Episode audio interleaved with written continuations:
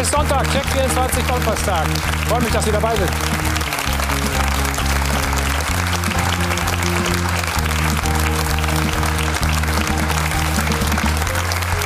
Endlich wieder Bundesliga und so eine Länderspielpause tut dem einen ja gut, dem einen vielleicht aber auch weniger gut. Das trifft zumindest auf die Bayern zu. Also sie haben gestern wieder mal zwei Gegentore kassiert. Ja, damit mal wieder auch zwei Punkte liegen gelassen. Am Anfang geschlafen und am Ende des Spiels. Und viel schlimmer natürlich auch, wir sehen die Gesichter, frostige Stimmung bei den Bossen des FC Bayern. Aber viel schlimmer natürlich dann auch noch die Verletzung von Niklas Süle. Wir schauen noch mal auf diese Szene. Sah erstmal gar nicht so schlimm aus. Aber dann sind die Verletzungen meistens doch die am härtesten dann zutreffen. Also hier sehen wir es eigentlich ohne Einwirken eines Gegenspielers. Knickt er weg mit dem Knie, Kreuzbandriss. Also gute Besserung.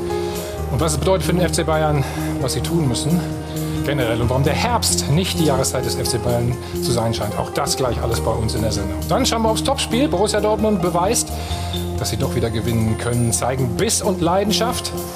Allen voran natürlich auch der Kapitän Marco Reus mit dem goldenen Tor. Und auch diesmal bringen sie endlich eine Führung über die Zeit. Auch weil der Trainer Lucien Favre aus den letzten Spielen die richtigen Schlüsse gezogen hat. Sehr ärgerlich das Ganze natürlich für den Gegner, für Borussia Mönchengladbach. Sie sind trotzdem noch Tabellenführer, zumindest bis heute Abend. Da hat Schalke noch mal die Chance, an ihnen vorbeizuziehen. Einer, der live dabei war und den Verein in- und auswendig kennt, den begrüßen wir jetzt. Hier ist das Präsidiumsmitglied von Borussia Mönchengladbach. Hier ist Hans Meyer.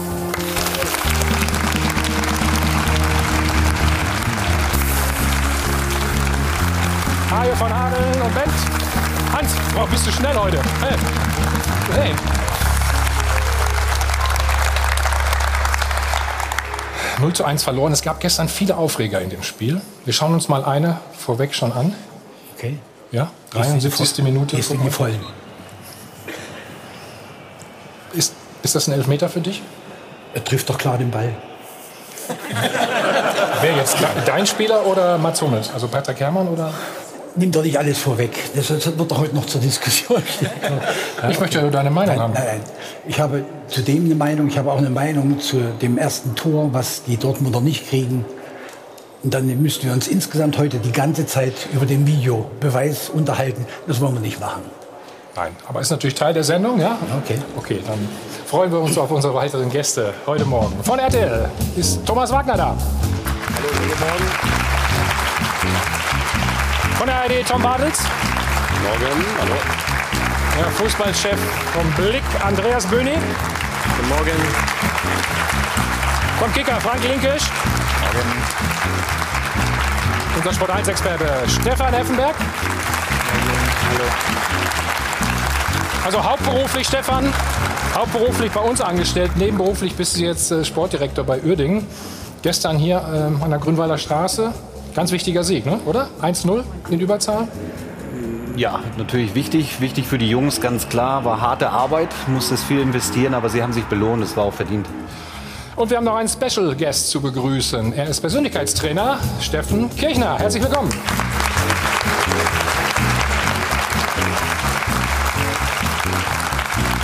So, wie immer an der Stelle. Kleine Erfrischung, alles alkoholfrei. Und ich freue mich natürlich wie immer, dass Ruth auch da ist. Guten Morgen, Ruth. Ich freue mich auch sehr. Einen schönen Sonntagmorgen. Hallo zusammen. Ja, droht den Bayern und Nico Kovac wieder ein ungemütlicher Herbst. Den hatten sie doch erst in der vergangenen Saison. Und jetzt stehen sie aktuell, was die Punkte angeht, noch ein bisschen schlechter da. 15 Zähler nach acht Spieltagen zum vierten Mal schon Punkte hergeschenkt.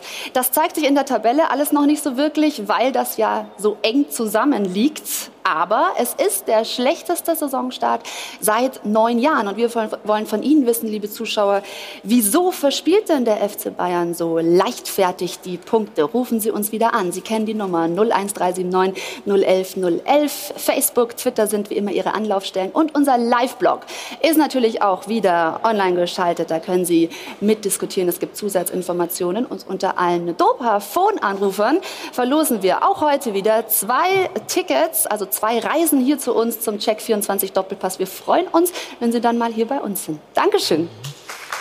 Danke. Ja, erst ein bisschen spät aufgewacht, dann ein bisschen zu früh abgeschaltet. Das Resultat zwei Gegentore. Das erste in der ersten Minute und das zweite in der Nachspielzeit. Und dann hatte der Bayern-Trainer Niko Kovac auch noch Pech mit seinen Wechseln.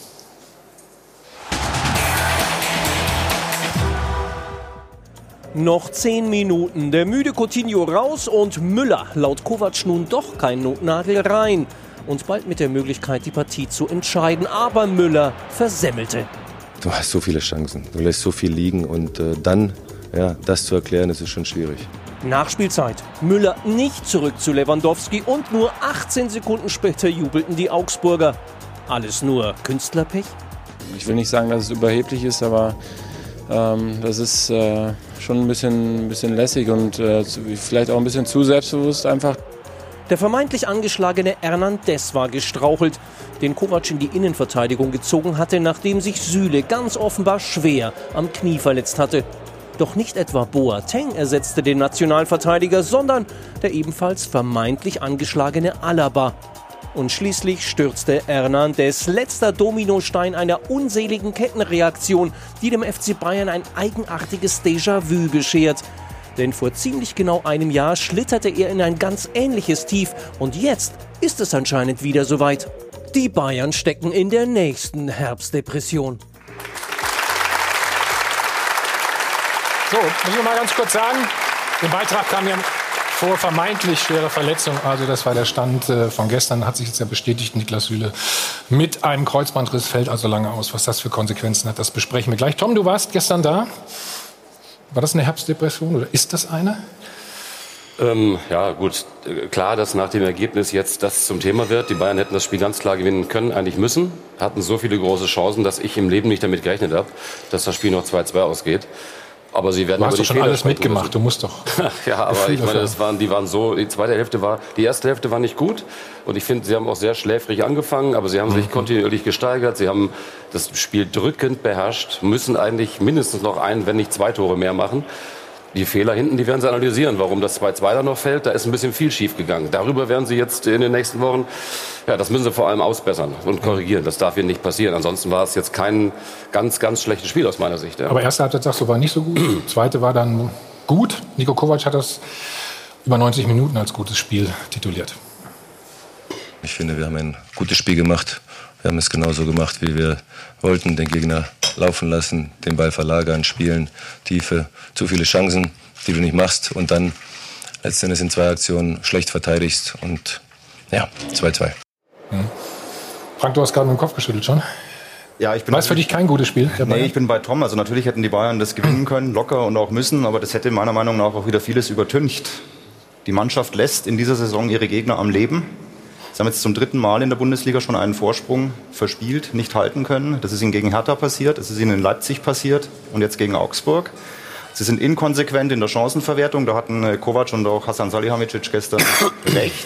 Aber sie haben natürlich auch enorme Probleme im Umschaltspiel nach hinten. Es war das vierte Spiel, Pflichtspiel in Serie mit zwei Gegentoren.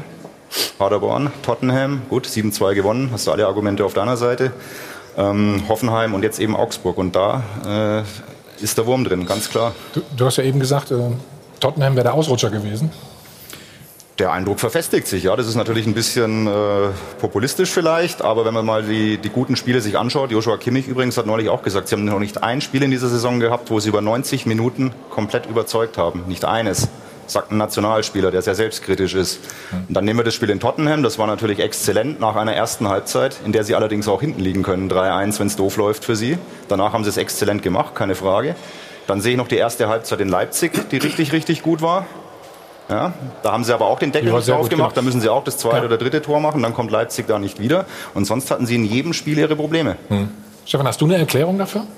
Das, was Frank gerade beschrieben hat? Also ich würde sagen, oft sind solche Ergebnisse wie, wie ein 2-2 jetzt gegen Augsburg eigentlich richtig, um alles richtig auch zu analysieren. Ja? Also wenn du das Spiel jetzt 2-1 oder 3-1, 4-1 gewinnst, dann, dann gehst du weiter zum nächsten Spiel. Ich glaube, jetzt müssen sich mhm. alle Verantwortlichen eben Gedanken machen.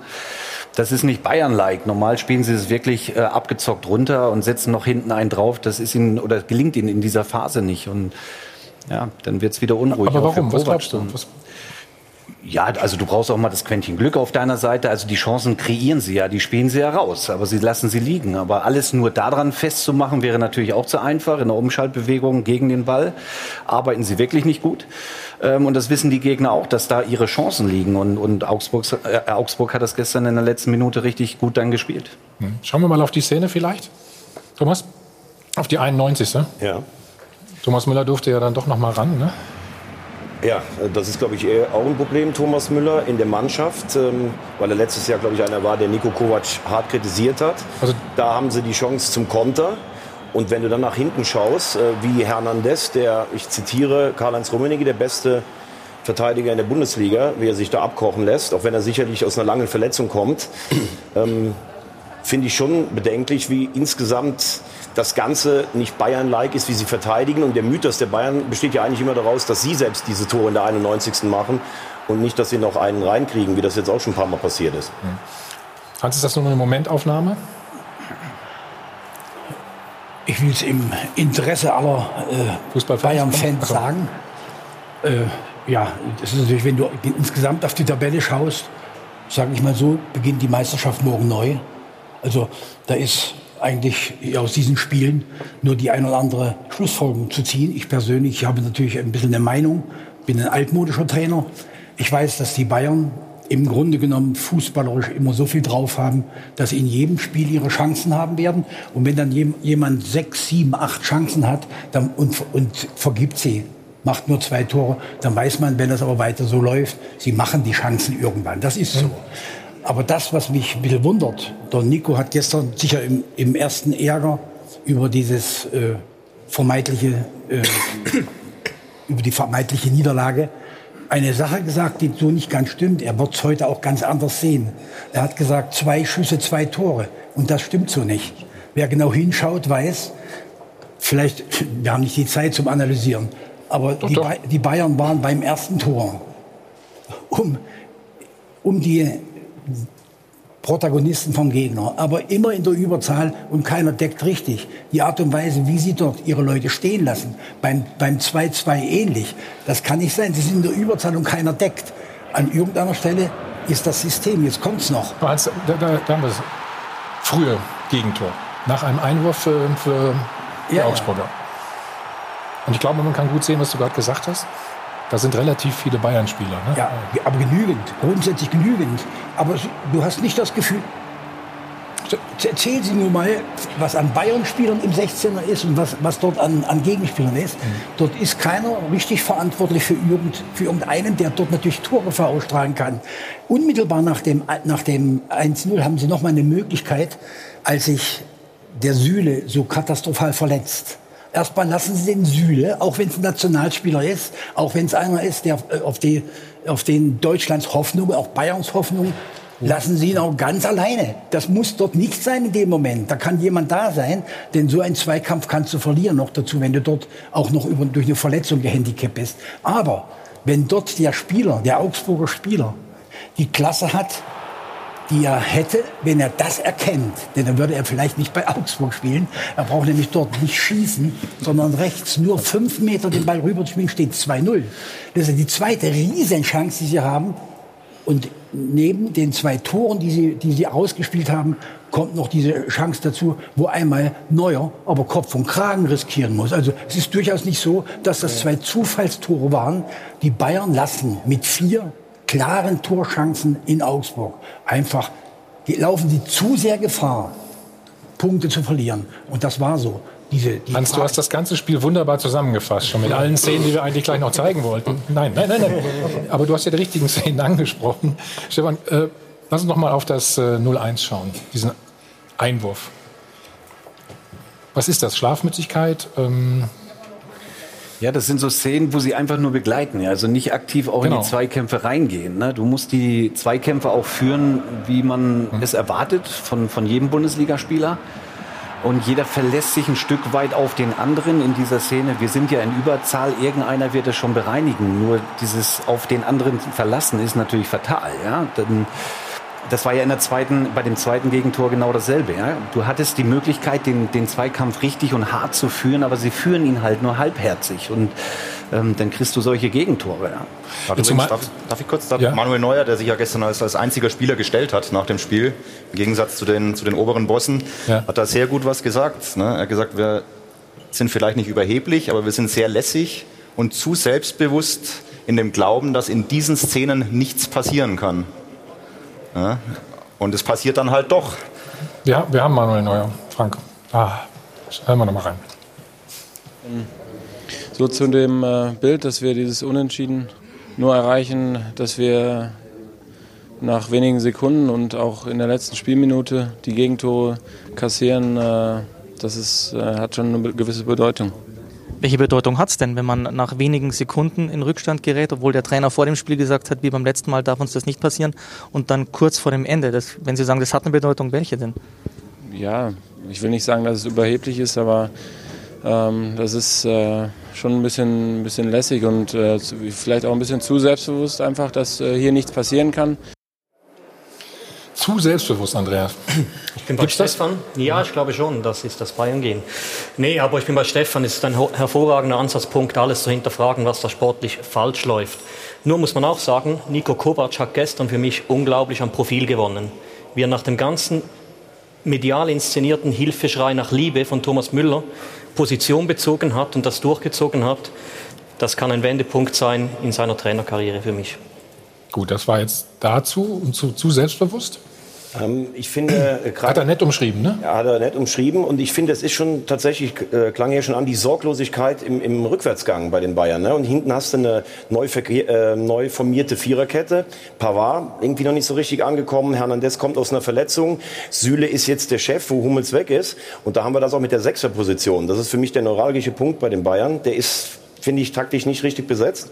Martinez spielt dann angeblich immer nur in den großen Spielen und so hast du dann so eine Laissez-faire-Einstellung. Naja, in Augsburg, das kriegen wir schon hin, aber Hans Meyer eben auch schon gesagt, dass Augsburg vier oder fünf Chancen dieser Qualität hat, das ist zu viel, auch selbst wenn die Bayern zu viel haben liegen lassen. Ich glaube, Thomas, da würde ich jetzt äh, gerne was dazu sagen. Das ist nämlich letztlich genau der Punkt, dass sie sich genug Chancen rausspielen. Das hat man in jedem Spiel gesehen, auch gegen Hoffenheim. Gut, Tottenham haben sie sogar die Tore mal gemacht, ja, das war dann lief dann fast in die andere Richtung. Aber sie haben definitiv hinten im Moment ein Problem, nicht nur wegen der Gegentore, sondern auch wegen der vielen Chancen. Wie Hans Meyer richtig sagt, sie hatten nicht nur zwei Torschüsse. Philipp Max hat noch eine wirklich gute Chance, relativ kurz vor dem vor dem 2-2. Ja. Und äh, ja, Hernandez musste links aushelfen. Äh, Kimmich hat jetzt wieder rechts ausgeholfen. Er macht auch den Schritt da äh, letztlich nicht raus, sonst wäre Richter abseits gestanden beim 1-0 Kimmich, weil er wieder auf der Seite mhm. gespielt hat. Sie haben sehr viel jetzt da gewechselt. Hernandez und Pavard müssen sich jetzt finden als Duo. Ich weiß nicht, ob Boateng auf dem gleichen Level agiert. Gegen, gegen Hoffenheim hat er nicht so gut ausgesehen, aber sie brauchen jetzt definitiv da eine Stabilität und müssen sich dann auch entscheiden, wer davor spielt. Genau. Und da brauchen sie Automatismen. Vorne funktioniert das für mich in der Zeit nach Robben und Ribery viel besser, als ich dachte. Ja, und da muss man mhm. wirklich sagen, also auch für den FC Bayern ist natürlich enorm wichtig, dass sie die Stabilität erstmal im defensiven Bereich hinkriegen mhm. und von da aus dann ihr Spiel machen und nicht andersrum denken, wir haben so viel Qualität im Spiel nach vorne, die machen das schon irgendwie. Also da, da müssen sie wirklich dran arbeiten, dass sie eben defensiv stabiler stehen. Sondern nochmal auf das 2-2 ja. zurückkommen. Ja, du siehst es in der Rückwärts. Du hast es dir nochmal ganz genau angeschaut. Guck mal, wir haben es hier nochmal. Genau, das ist einfach ein schlecht geführter Zweikampf. Da lässt er sich wirklich leicht abkochen und hier muss er Pavard einfach Pavard, den ne? Schritt reingehen. Denn, denn halt, halt mal an, halt mal an. Ist angehalten. So, halt an. Nee. Warte, oder was meinst du? Nee, Pavard muss ein bisschen durchlaufen, denn Einmal noch mal bitte zeigen, eigentlich mehr oder weniger Wie immer, mein, mein, ganzes Leben lang, auf mich hört ja niemand. doch, doch. Ich, ich höre auf dich, Hans. Unbedingt. Hans, Entschuldigung. So. Also können wir die Szene bitte noch einmal, können wir die Szene bitte noch einmal sehen? Und Hans, du sagst dann bitte Stopp, so, wo du Stopp haben möchtest. So, da kommt der lange Ball, Hans. Hans? Ich führe 2-1. 2-1. So. Und jetzt halt an, halt an. Halt an, ja. Eins, zwei, drei, vier, fünf im 16er. Augsburger oder meinst kurz, du, ne? Augsburg, oder mhm. kurz davor. Er hat komplett und recht. drei ja. Bayern. Sie führen 2-1. Dann ist das eine Unterschätzung dieser Situation. Das ist eine Unterschätzung auch der Augsburger. Und dann muss man auch an irgendeiner Stelle, meinetwegen mit Anführungsstrichen, Überheblichkeit sagen. Ja, dann musst du aber vorher in die Szene auch eigentlich noch reingehen mit Müller, den er unsauber spielt drei, vier Offensive vorne und alle bleiben stehen. Mhm. Dann heißt es natürlich in der Sekunde im Vollsprint nach hinten, um die Defensive eben zu unterstützen. Und deswegen sind sie in Unterzahl dann im Strafraum. Das kann natürlich nicht sein. Und ich glaube, wenn du früher gegen die Bayern, zwar wirfst du beim 1-2 automatisch alles nach vorne, aber normal hattest du so viel Respekt auch als Gegner. Du wärst gar nicht in so eine Situation gekommen, dass der auf rechts außen so einen Zweikampf gegen den Weltmeister führt, den auch noch gewinnt, dann in der Mitte tatsächlich äh, 3 gegen 5 Unterzahl. Das hat ja auch was damit zu tun, wie du gegen die Bayern spielst. Ne? Und ich habe so das Gefühl, es bröckelt so ein bisschen diese Angst. Ja, gegen die Bayern können wir eh nichts holen, weil wenn du siehst, wer in der Bundesliga gegen die Bayern gepunktet hat, mit Ausnahme von Leipzig, eher Mittelklasse-Mannschaften. Wobei eins kommt ja noch dazu, ne? die Szene fängt ja eigentlich schon davor an, wo die Bayern zwei riesige Konterchancen haben. Ja. Und die muss man, müsste man sich eigentlich auch noch mal anschauen. Hatten wir aber eben drin, pass auf. Ja. Aber ich mache das gerne nochmal, alles kein Problem. Dann sagst du diesmal Stopp vielleicht. Oder? Ist, es, ist es die Müller-Chance oder Goretzka danach dann? Äh, nee, das ist ähm, der Konter. Ich glaube, den der unsauber äh, zu Ende gespielt wird dann. Ne? Stefan hat Ja, und dann halt stehen bleiben. Ne? Und dann heißt das bei Ballverlust in der Sekunde eben im Vollsprint auch nach hinten. Ne? Und das tun sie halt nicht. Und, und dann sind sie hinten halt ungeordnet. Also auch. hier, guck, da holen sich erstmal den Ball, wunderbar. So, dann Lewandowski. Stefan, ne? Genau. Dann Müller rechts. Ja, spielen sie, den spielt er eigentlich gut, so den spielt er natürlich richtig schlecht und jetzt bleiben alle Die drei meinst du jetzt? Genau, genau. genau. Ja, aber auch dann hast du die drei. Danach, die anderen sind auch schnell überspielt im Mittelfeld. Ja, aber er darf gar nicht hingehen, weil er muss sich fallen lassen. Aber er muss sich fallen lassen und weggehen, weil er muss sehen, dass vorne drei stehen bleiben. Das genau. heißt sofort komplett in die Defensive rein und er attackiert. Das darf er nicht machen in Unterzahl. Ja. Aber was ich eigentlich sagen wollte, das ist doch ein sicheres Tor. Da stimmen doch dann auch die Laufwege schon nicht, die Staffelung. Ja, das ja. ist von hinten bis vorne schlecht ausgespielt, dieser Konter. Ne? Hans, was sagst du? Thomas, du und auch, auch Wenn du so anfängst, was, dann muss ich aufpassen. Was, was, was, hat euch, wenn ihr an eure aktive Zeit euch erinnert, was hat die Mannschaften ausgezeichnet, wo du danach gesagt hast, bei denen stimmt's von der Sache, Unterhaken, gemeinsam. Bei denen, das wird in der Abwehrarbeit erarbeitet. Und hier in der Abwehrarbeit machen nicht alle mit. Und das geht nicht, auch, auch nicht gegen Augsburg. Und wenn Hernandez da den Zweikampf eingeht, wenn er nicht gewinnt, muss er wenigstens Foul spielen, oder? Ja. Das meintest du ja. bei uns beiden jetzt gerade. Ja, ne? Wir haben doch immer noch Holzhacker, aber, aber sagen, auch ne? solche Leute, die so viel Geld kosten, machen auch Fehler. Wenn, ja, wenn, da, da, wenn da die, ja die Aktion von Süle, ich weiß jetzt nicht, inwieweit dort diese Verletzung schon da war, das war ja auch nicht gerade eine, eine, eine, besonders gute Stellung, wie er dort zum Ball stand. Aber da will ich jetzt gar nichts kritisieren. Ich wünsche dem Jungen erstmal alles Gute und hoffentlich ist es nicht so schlimm. Das ist tragisch genug. Aber im Grunde genommen war das natürlich als ein Mann, auf, auf den Deutschlands äh, zentrale Abwehr äh, äh, baut, war das auch nicht gerade ein geschickter Zweikampf, muss ich mal dazu sagen. Ja. Gut, gleich sprechen wir dann noch äh, weiterschalten zu unserem Kollegen Stefan Kumberger. Ja, der hat das alles live miterlebt gestern in Augsburg. Wir haben ja auch die Gesichter der Bayern-Bosse gesehen. Also, die waren erstmal nicht bereit, irgendwas zu sagen, obwohl Karl-Heinz Rummenigge wohl gesagt hat zu den Kollegen, ja, Zeit hätte ich, aber im Moment weiß ich auch nicht so richtig, ob es gut ist, was zu sagen. Das alles gleich bei uns im Check 24 Doppelpass. Bis gleich.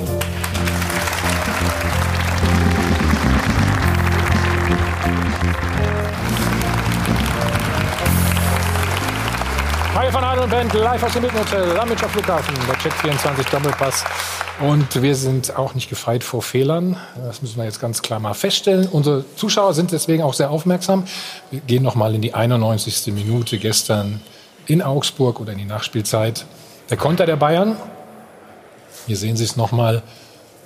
Es ist nicht Thomas Müller, lieber Thomas, wir entschuldigen uns in aller Form, der den Ball da querspielt, sondern Leon Goretzka. Trotzdem haben wir natürlich nach dem Spiel unseren Kollegen losgeschickt und er hat Nico Kovac zur Personalie Thomas Müller befragt. Wir haben genug Chancen gehabt. Das war die Entscheidung, die habe ich getroffen und äh, ich finde, das war auch eine richtige Entscheidung mit meinem Trainerteam.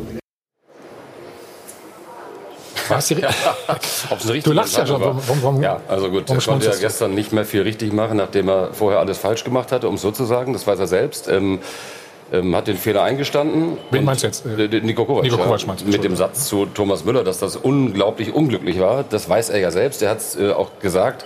Und jetzt hätte er gestern aufstellen können, wie er will. Das, jeder hätte gesagt, so, jetzt, jetzt hat er aber Charakter gezeigt, hat ihn nicht aufgestellt. Hätte er ihn aufgestellt, äh, dann hätten wieder andere gesagt, warum, wie auch immer. Ich, äh, nur Coutinho hat jetzt das Vertrauen nicht wirklich gerechtfertigt. Der hat gestern der war kein, ein bisschen blass, ne? oder? Kein gutes Spiel gemacht, längst nicht so gut, wie ich ihn schon gesehen habe.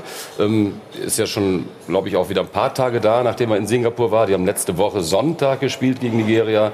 Also war jetzt für mich kein Grund, dass man sagt, man lässt ihn raus und äh, der muss erstmal wieder sich akklimatisieren. Mhm. Aber das ist seine Formation, die möchte er vorne einspielen und dazu gehört zur ersten Elf. Das ist ja zumindest durch den Satz klar geworden. Dazu gehört Thomas Müller im Moment nicht. Aber zu Wahrheit gehört ja eigentlich auch, dass ähm, das Verhältnis zwischen Kovac und Müller sicherlich nicht das Beste ist. Das muss man mal ganz klar festhalten. Im letzten Jahr im Herbst gab es ja auch die Kritik aus Mannschaftskreisen am Spielsystem von Kovac. Vor, äh, hervorgeholt von Hummels und Müller eben. Deshalb hat sich auch niemand gewehrt, dass Hummels zu Dortmund zurückgeht. Äh, ich glaube, Thomas Müller, den verkauft man nicht einfach mal so, weil der gehört zu den Bayern. Ich bin aber auch der Meinung, dass er seit drei Jahren nicht mehr auf dem Niveau spielt, das wir kannten von ihm, dass er dann irgendwo vorm Tor die Räume gefunden hat.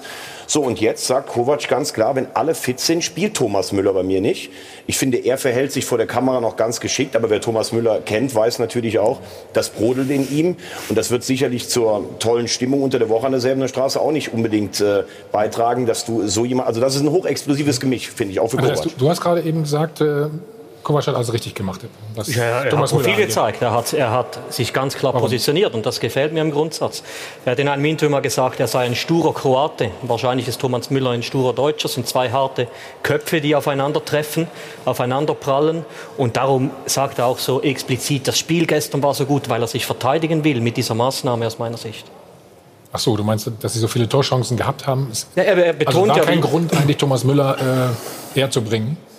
Doch, man hätte ihn näher bringen sollen wahrscheinlich, aber da hat vielleicht der sture Kopf von Niko Kovac das Durchstieren bis zum, zur 80. Minute wollen.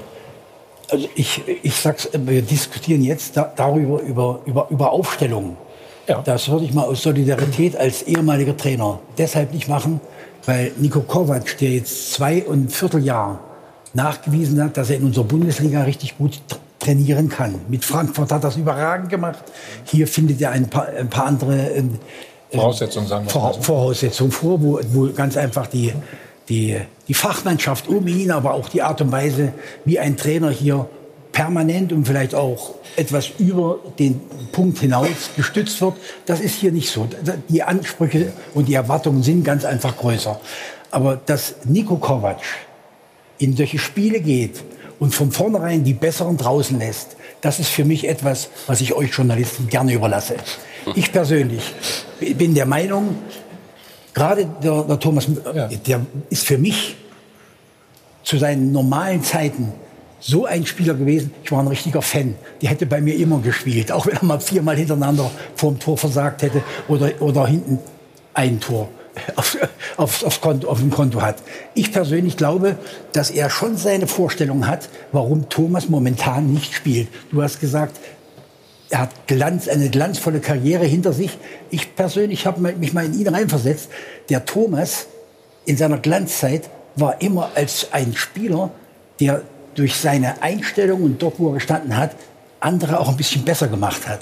Er ist dort, er ist dort als Charakter auch richtig aufgefallen. Aber du sagst ja wahr, wahr. Er, er, war, er, er ist 30. Das ist, es ist doch, oh, uralt, du jetzt ja, mal, so äh, Thomas, ich hätte bei dir ab 26 gesagt, der darf nicht mehr spielen.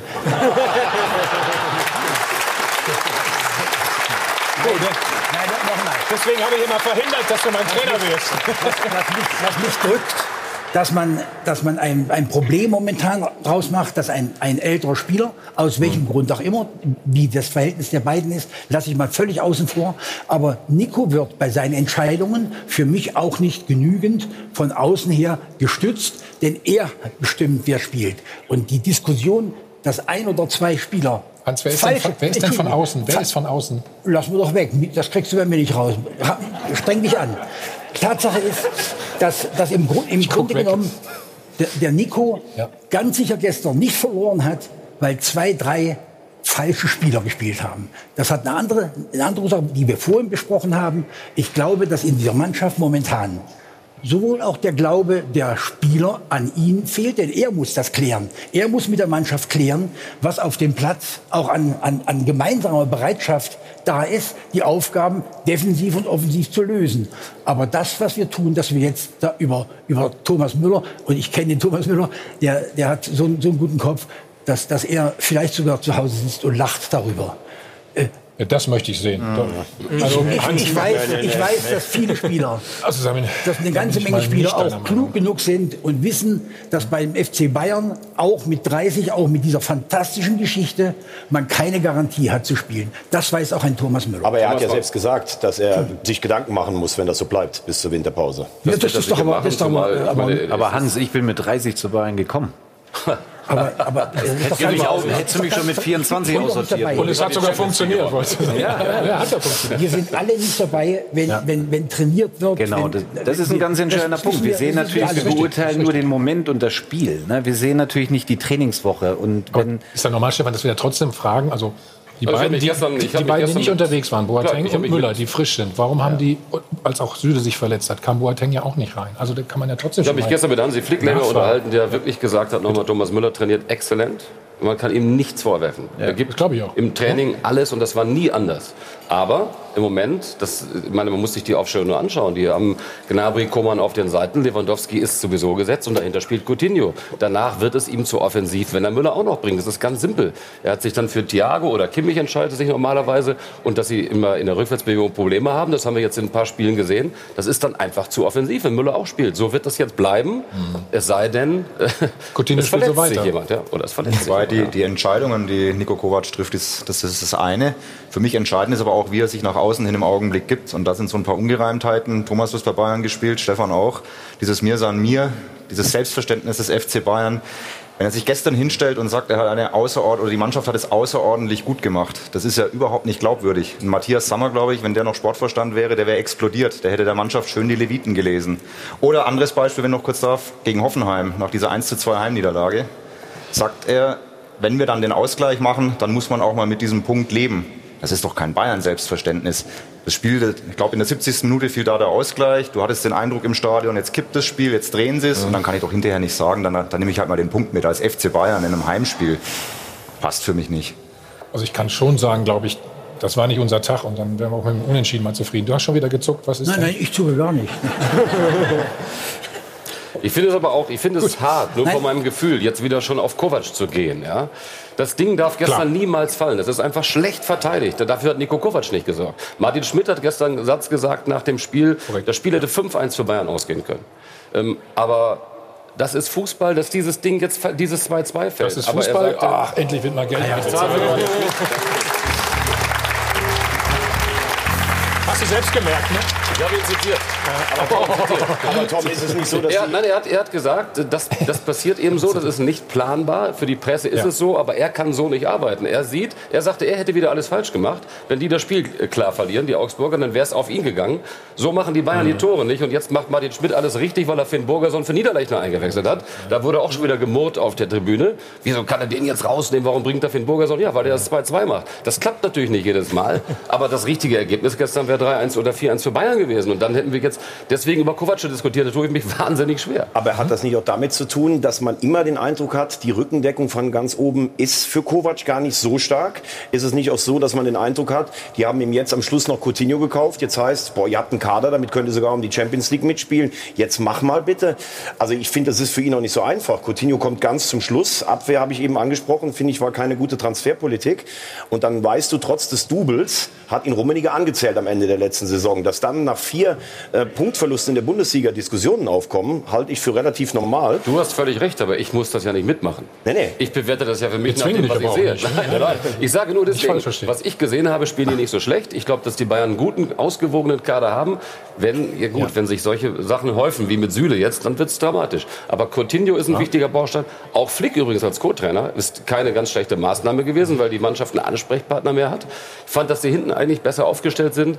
Aber man sieht schon, wenn Alaba dann verletzt ist, dann muss man schon wieder hin und her schieben. Vielleicht fehlt die ein oder andere Alternative, aber der Kader ist auf europäischem Topniveau. Okay. Gut, du hast Reaktionen, ne? oder? Von den Fans? Und die weiße Weste. So, und da geht es direkt weiter bei uns. Ich wollte aber gerne auch noch zu dem Thema, das ihr gerade ähm, mit Nico Kovac diskutiert habt, unser Live-Voting mit ansprechen.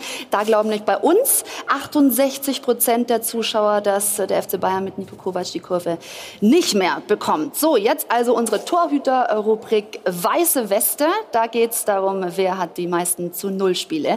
Ich möchte mal auf den FCA-Keeper eingehen, auf Thomas Kubek. Der führt dieses Ranking natürlich nicht an mit 21 Gegentreffern, ist klar. Er war auch viel gescholten in den letzten Wochen, aber er hat sich gestern ziemlich rehabilitieren können, vor allem in der zweiten Hälfte. Sechs Paraden hat er abgeliefert, also dieses 2 zu 2 geht sicherlich auch auf sein Konto. Dann schauen wir doch mal aufs Ranking, wird nämlich angeführt vom Gladbacher Keeper Jan Sommer. Lukas Radetzky ist auch gut mit dabei und wir sehen nicht Manuel Neuer. Der hat nämlich schon zehn Gegentore ähm, auf dem Konto und ein Begriff, vielleicht ist es Ihnen auch schon aufgefallen, hat sich etabliert rund um Manuel Neuer, nämlich der Reklamierarm.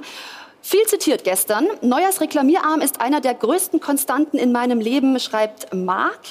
Und äh, Max sagt noch, anhand der Geschwindigkeit, mit der der Reklamierarm von Neuer hochgeht, kann man immer die Tragweite des Gegentors erkennen. In dem Fall ging es schnell nach oben.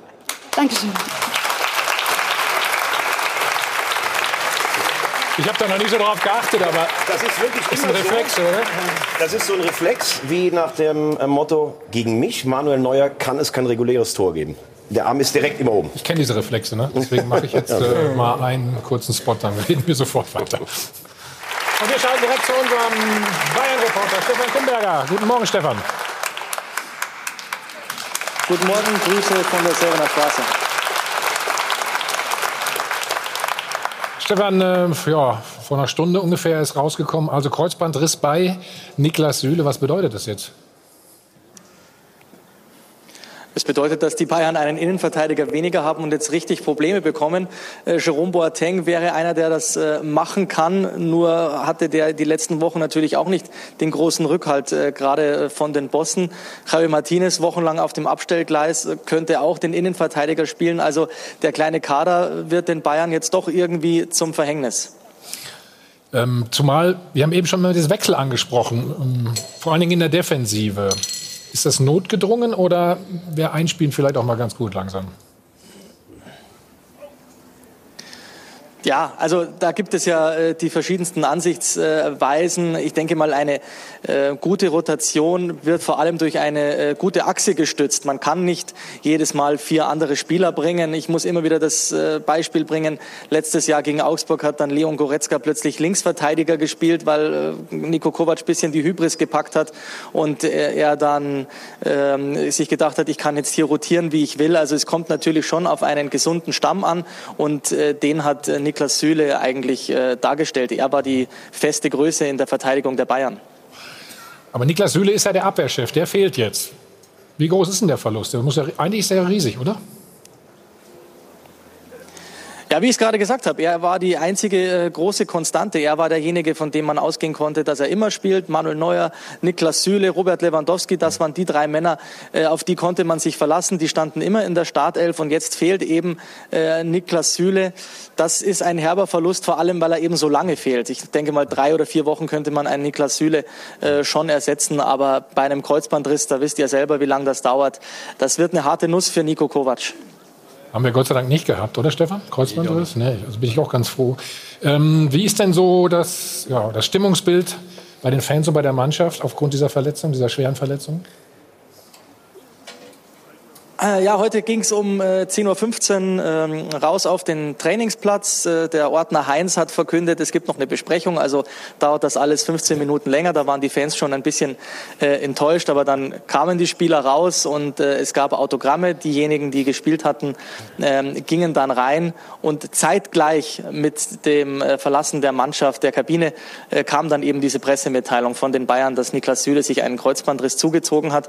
Da piepten hier sämtliche Smartphones Und dann hat man schon äh, gemerkt, manche Fans äh, haben sich die Hand vor den Mund gehalten. Es ging ein bisschen ein Raunen durch manche Fangruppen. Also das hat hier natürlich ähm, alle äh, hart getroffen. Ansonsten die Stimmung natürlich äh, nicht die allerbeste. Viele Fans sagen, der Kovac muss weg. Andere sagen, um Gottes Willen, äh, wie kann man so einen guten Mann jetzt schon äh, den, den, das Stuhlbein ansägen? Also es ist ein bisschen wie im letzten Herbst. Es ist äh, eine ambivalente Stimmung hier an der Selberner Straße.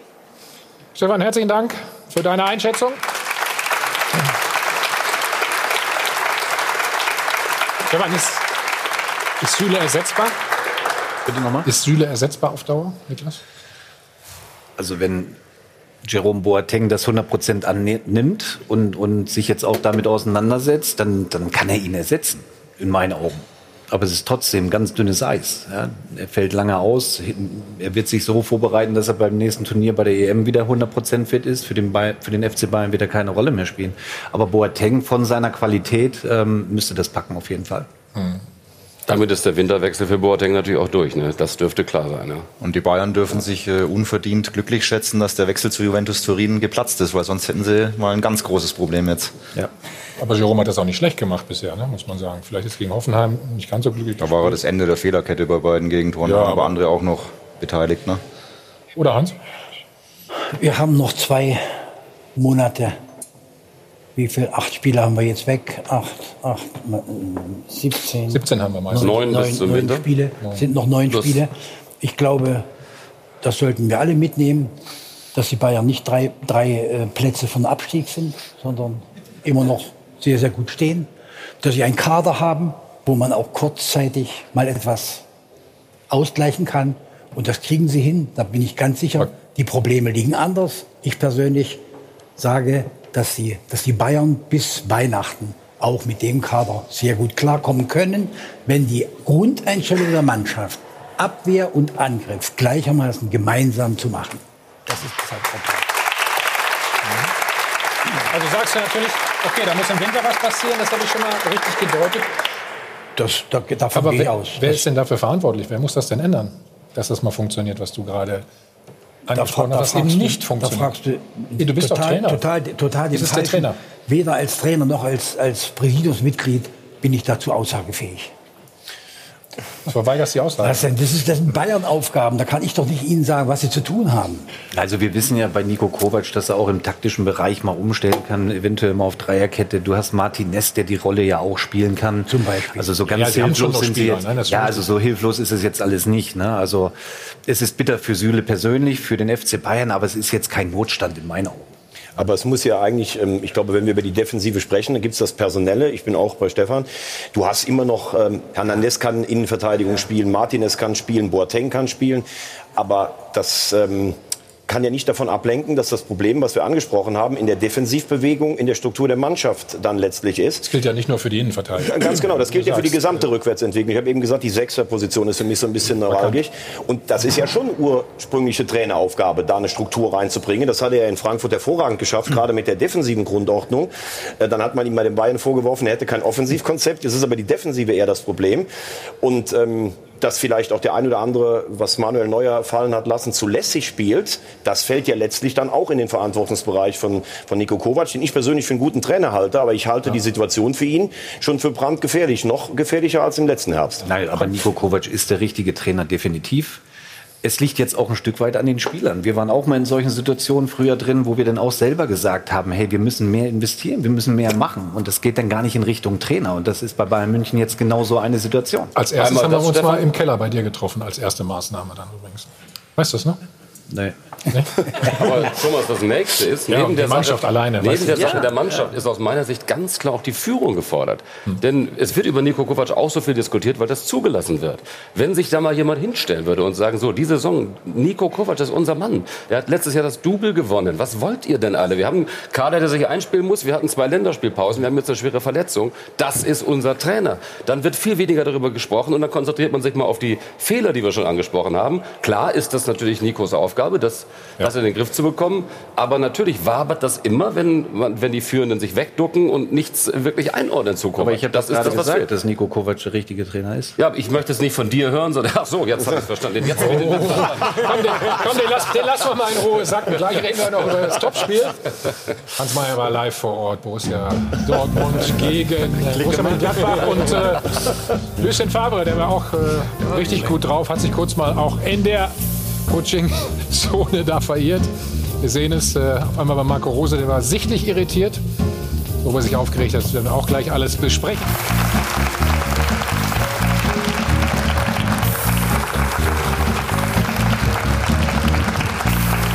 Hi von Adel und Band, live aus dem Hilton Hotel am Münchner Flughafen, der Check 24 Dollpass. Ja, und wir werden immer mehr, hätte ich beinahe gesagt. Begrüße ganz herzlich Steffen Kirchner. Herzlich willkommen. Ja, danke schön. Persönlich als Trainer. Was es da genau auf sich hat, das besprechen wir gleich ganz in Ruhe. Das kannst du uns dann äh, auch bitte dann ganz ausführlich mal erklären. Wir machen ein kleines Fazit äh, ja, zu den Bayern. Was haben wir denn heute festgestellt? Die Bosse, mehr Rückendeckung hast du gesagt, ne? für Nico Kovac wäre nicht schlecht. Nico Kovac hat das Spiel sehr positiv gesehen und Hans hat gesagt, die Defensivarbeit die muss einfach viel, viel besser werden. So, Ruth, und was hast du noch alles für ja, Anregungen? Die, die Fans machen sich auch so ihre Gedanken. Sie sind sich ein bisschen uneins, was ähm, die Personalie Nico Kovac betrifft. Unser Live-Outing habe ich Ihnen vorhin schon gezeigt. Wir lösen das mal auf. Also der Großteil glaubt äh, nicht, dass die Bayern mit Nico Kovac die Kurve bekommen. Und das wird auch fleißig im Live-Blog diskutiert. Da werfen ja, einige User Nico Kovac eben ein Ego-Problem vor, sagen zwar, er hat das Double geholt, aber er macht die Spieler nicht besser, trifft die falschen Entscheidungen, können sich gerne gerne mal reinklicken bei uns online. Und jetzt wollen wir natürlich auch noch das Dopafon auflösen. Sie wissen, Sie können eine Reise zum Check24 Doppelpass ersteigern. Und wir wollen noch mal die Frage klären, warum verspielt denn der FC Bayern so leichtfertig die Punkte? Hier Ihre Antworten. Der FC Bayern funktioniert nicht als Mannschaft. Die Spieler treten mehr als Solisten auf. Nico Kovac gelingt es nicht daraus, ein eingespieltes Orchester zu machen. Das Einzige, was man ihnen vorwerfen muss, ist, dass sie ihre Chancen nicht nutzen. Sie hatten in jedem Spiel die Chancen, um vier, fünf Tore zu schießen. Ich denke, dass die Abwehr mit Pavard und Hernandez überhaupt noch nicht eingespielt ist. Dazu die Unruhe mit Müller, Kovac, tut dem Verein nicht gut. Nun, der erste Bayern verspielt die Punkte, weil die anderen 17 Bundesligisten auch Fußball spielen können. Ich denke, dass die Mannschaft sehr unkonzentriert ins Spiel geht. Nach 27 Sekunden bereits das 1 zu 0 für Augsburg. In der Nachspielzeit der Ausgleich. Die Bayern haben viel zu viel mit sich selbst zu tun. Einmal passt es in der Mannschaft nicht und einmal passt es auch mit dem Trainer nicht mehr.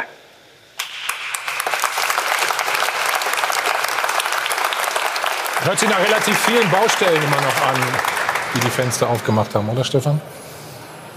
Ja, können ja ihre Meinung äußern. Wichtig ist natürlich der Zusammenhalt halt beim FC Bayern und dass da eine klare Linie herrscht. Also ich, wiederhole mich, Nico Kovac ist der richtige Trainer. Ja, du musst jetzt an die Spieler auch mal rangehen und sagen, so, jetzt müsst ihr die Dinge aber auch ihr mal seid regeln. Mal ja? verantwortlich dafür. Ne? Dienstag geht es ja schon wieder weiter. Ja.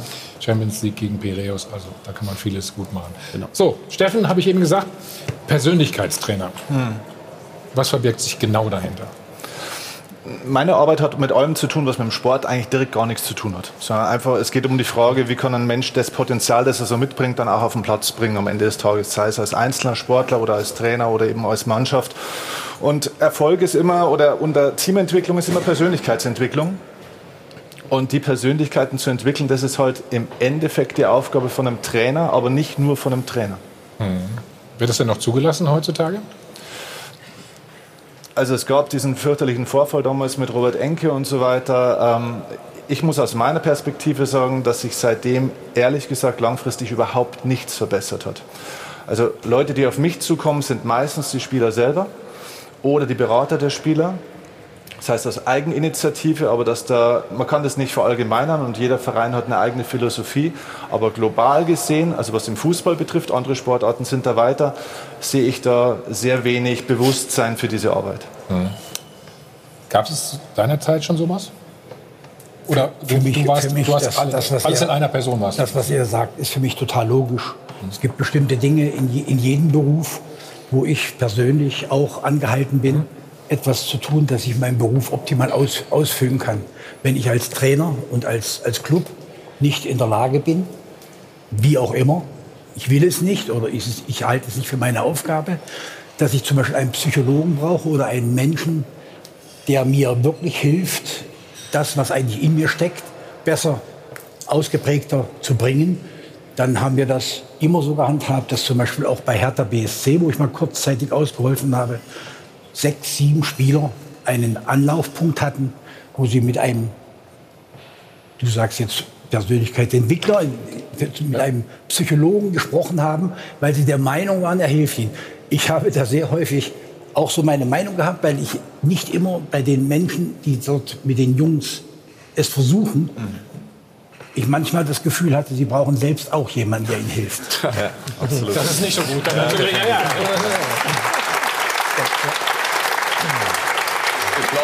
äh, Thema in der Tat im Fußball unterschätzt wird. Ähm, die Nationalmannschaft hat jemanden, der ist wunderbar, Hans-Dieter Hermann zum Beispiel als Anlaufpunkt. Ähm, was spricht dagegen? Andere Sportarten, ich mache auch verschiedene andere Sportarten im Winter, im Sommer, Schwimmer, Leichtathleten, da ist das vollkommen Normalität und das macht auch totalen Sinn. Ähm, die Welt hat sich weiterentwickelt und natürlich, wenn es die Möglichkeit gibt, dass Leute, die geschult sind, ähm, jungen Spielern, 18, 19, 20, die teilweise von ihrem Instagram-Account überfordert sind und mit der Kritik nicht umgehen können, die auf sie einprasselt, dass sie jemanden haben, der ihnen Dinge einordnet, der ihnen hilft, warum alles vielleicht auch mal runterzubrechen. Es ist alles nicht ganz so groß, wie sich es vielleicht anfühlt. Mhm. Und äh, auf die und, und äh, gibt ja diese Sachen. Denk, wenn du zum Elfmeter gehst, äh, nicht an rosa Elefanten, dann denkst du nur an rosa Elefanten, sondern geh hin und äh, konzentriere dich auf die Technik. Das sind alles Mechanismen, die Sportpsychologen jemandem beibringen können. Und ich glaube, das ist ein riesen, Riesenfeld. An, wenn du irgendwie an was nicht denken sollst, denkst du daran. Ja, ja das, das ist ein Riesenfeld. Wir, wir sollten aber nicht tun, als wenn alles momentan gerade erfunden ist. Nein, aber als ich, als ich 1971 als Cheftrainer begonnen habe bei Karl Zeiss Jena, als Cheftrainer, als sehr junger Mann, der seine Probleme hatte, weil ich jünger war als die Hälfte der Mannschaft. Aber was viel schlimmer war, ich war schlechter, ein schlechterer Fußballer als 13, 14 andere. Das war mein Problem. Aber ich habe nach drei, vier Monaten den Vater von Robert Enke, den Dirk Enke, der damals gerade mit seinem Psychologiestudium zu Ende war, bei mir eingestellt bei der Mannschaft. Er hat mit mir ganz in meiner Anfangsphase anderthalb Jahre gearbeitet. Dann ist er gekommen. Er war Leichtathlet, Mittelstrecker, sehr, sehr guter Mann, vom Kopf, auch als Mensch. Mhm. Du musstest auch als jemand, der keine Hilfe brauchte, mit ihm gerne zusammen sein. Ja, ja. Und er hat sich sehr, sehr bemüht. Er kam nach anderthalb Jahren von sich aus und sagt, Hans, das funktioniert so nicht. Wenn, es, wenn du es nicht schaffst als Trainer, die Hauptansprechperson, dort die Jungs so zu verändern und so einzustellen auf ihre Aufgaben. Ich habe das Gefühl, dass ich es nicht schaffe. Dass es dem einen oder anderen persönlich geholfen hat, mal mit einer Niederlage klarzukommen oder auch ganz gut vorzubereiten. Ich persönlich bin der Meinung, wir hätten insgesamt elf, wenigstens elf, 14 äh, Psychiater oder Psychologen gebraucht vor dem Spiel gegen Wolfsberg. Weil unser Trainer. 0 zu 4 übrigens das Ergebnis, falls es jemand vergessen haben sollte. Das, weiß, das wissen die alle gar nicht mehr. Ja, das ist meine, so sitze ich ja hier. Okay, nein, ich sag bloß mal, weil das nur eine Frage des Kopfes ist, natürlich. Aber das, das weißt du auch. Ich weiß nicht, warst du dabei, Stefan? Oh, du auch nicht. Ihr seid zu jung, glaube ich. Die Bayern kamen einmal aus Japan, die Bayern, und haben den Weltpokalsieg geholt und fahren eine Woche später nach Magdeburg gegen den Drittligisten und fliegen im Pokal in regulärer Spielzeit gegen mhm. Eberhard Vogel seine Mannschaft 2-1 raus.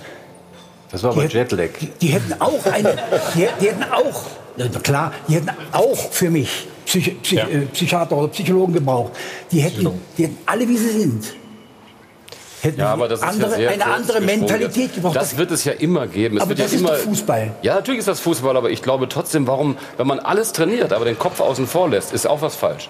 Und das ist ja Hilfe für den Kopf für Gedankengänge, für Einordnung von aber, Situationen. Aber ist doch für mich absurd. ist das absolut logisch. Der Kopf wird doch nicht außen vor gelassen. Ich kenne sehr, sehr viele Trainer, die dort ein paar richtige Stärken haben, mit den Spielern zu reden. Das ist ja eine Ergänzung. Und die werden ja nicht die Mannschaft übernehmen. Ja, das, ist, das ist eine Ergänzung. Ist, ist doch wunderbar, was ihr sagt. Mentalität. Ja, aber, aber, Wir wollen aber, Mentalität aber bei dem Punkt ist ganz wichtig, dass du das dem Spieler immer selber überlässt. überlässt. Genau. Ja, also das ist ganz, ganz wichtig. Genau. Ja. So, also Mentalität ist das Thema. Lass uns kurz. Ähm, wir haben natürlich auch was vorbereitet, wie immer. Die ersten neun äh, der Tabelle sind äh, dicht gedrängt beieinander. Da findet man im Moment auch Mannschaften, die man vielleicht nicht erwartet hätte. Ich zähle mal auf Wolfsburg, Schalke und Freiburg. Und es sind auch die Mannschaften dabei, die eigentlich zu wenig gepunktet haben, wie Leipzig oder auch die Bayern. Oftmals alles eine Frage der Mentalität. So schaut's aus. Ein freundlicher Herr aus Österreich hat die Mentalitätsmonster der Liga erschaffen. Oliver Glasners Wolfsburger sind in dieser Saison einfach nicht zu schlagen. Mit Testspielen 20 Spiele ohne Niederlage. Rückstände werden regelmäßig einfach umgebogen. Glasners heiße Wölfe punkten sehr gut und küssen noch besser. So schaut's aus. Beispiel Nummer 2 Union Berlin. Potenzieller Abstiegskandidat. Spielerisch limitiert, aber mental ein Kollektiv mit integriertem Killerinstinkt. So hat Union schon zwei Teams aus der Spitzengruppe geschlagen. Mentalität ist, du hast keine Chance, aber du gewinnst einfach trotzdem. So schaut's aus. Der FC Bayern ist zurzeit kein Mentalitätsmonster. Ständig Gegentore und keine Effizienz. Schon viermal lässt der beste Kader der Liga gegen auf dem Papier chancenlose Gegner Punkte liegen. Genau wie RB Leipzig, der vermeintliche Motivationsguru Nagelsmann ist in der Liga seit drei Spielen ohne Sieg. So schaut's aus. Von Frankfurt lernen heißt Siegen lernen. Den kompletten Büffelsturm verkauft, vorne alles umgestellt, was soll's? Favorit Leverkusen 3 zu 0 abgebügelt. Nach dem Motto, wenn mentale Stärke und Motivation stimmen, stimmt auch die Torquote. Und die Trainer, die ihren Teams wirklich Flügel verleihen, sind die, die die Spieler ans Limit pushen. So schaut's aus. Wie pusht man denn so eine Mannschaft? Das hört Also, sich jetzt erstmal sehr ähm, Ja, also der Unterschied, an, ne? vielleicht muss man auch eine Sache mal klarstellen, der Unterschied zwischen einem Psychiater, einem Psychologen und einem Coach das sind drei verschiedene Berufe mit drei verschiedenen Schwerpunkten. Ich bin ein Coach, kein Psychiater. Ein Psychiater arbeitet an Krankheitsbildern. Das ist eine komplett andere Ah Ebene, okay? Ähm, das, was im, im Mentalcoaching oder Persönlichkeitscoaching passiert, ist gar nicht nur das, was im Kopf von einem Menschen passiert, sondern auch das, was zwischen diesen Köpfen passiert. Das heißt, das Beziehungsgeflecht untereinander. Äh, wenn, du, wenn du auf Mannschaften schaust, also wenn man von Mentalität sprechen, Mentalität ist was, was in, in der Interaktion mit verschiedenen Menschen, also in einem System passiert. Und deswegen ist es zum Beispiel so, dass eben Trainer zum Beispiel auch in einer Mannschaft dann irgendwann nicht mehr den entscheidenden Reiz setzen können, weil sie Teil des Systems sind. Und weil sie dann nicht mehr zugreifen können, weil sie selber, also ich kann meine Freundin auch nicht coachen, ja, weil ich Teil des Systems bin, praktisch in dieser Ja, Beziehung. wer, wer kann das schon von uns? Ich meine, davon mal abgesehen. Wir lacht hier alle. Ja. Genau. Und, und das ist im Endeffekt die Aufgabe, dass du dann von außen jemand hast, der dann praktisch in einer Metaposition drüber sitzt und dann schaut, wer braucht eigentlich was. Also ein Beziehungsmanager ist eigentlich Coaching auch sehr, sehr viel. Aber wir haben ja im Fußball nach wie vor das Problem, dass es sehr ein archaischer Sport ist, dass es eine Männergesellschaft ist. Du zeigst keine Schwäche gegen außen, es gibt keine schwulen Fußballer und darum macht das den Job so schwierig für dich, glaube ich, weil es nicht in der Öffentlichkeit richtig ak- akzeptiert ist unter den Fußballern selbst. Ähm, ja, das ist richtig, wobei es interessanterweise viele andere Sportarten gibt, wo es auch hart zugeht, Eishockey etc. etc. Tennis. Ähm, da wo es anders ist, da wo es ein anderes Bewusstsein gibt dafür. Ich weiß nicht, vielleicht ist es auch kulturell bedingt. Ich habe keine Ahnung, ich bin selber am Zweifeln, woran das eigentlich liegt. Aber Fakt ist, ähm, andere Sportarten haben sich dafür auch teilweise schon mehr geöffnet. Mentalität ist ja so ein bisschen das Modewort dieser Saison. Ne? Ja. Was wirkt sich jetzt wirklich dahinter, was Fußball angeht? Mentalität. Ich meine, früher, wieder früher, ich muss mal aufpassen. Würde ich einmal sagen, der Wille entscheidet. Ne? Oder, Ja. oder 20, 30 Prozent Stefan im Kopf oder wie viel, weiß ich nicht. Körperlich muss man natürlich auch einigermaßen fit sein. Mentalität, äh, das wird oft gefragt, äh, wie viel Prozent macht die Mentalität aus? Und das ist ein, äh, die falsche Frage. Mentalität ist die Grundlage für alles. Das heißt, Taktik, Ja. Athletik und so weiter baut auf dem auf. Und wenn diese Mentalität nicht stimmt, Mentalität ist nichts anderes als das, was ich regelmäßig denke und auch übrigens fühle. Es geht nicht nur ums Denken, sondern auch um die emotionalen Prozesse.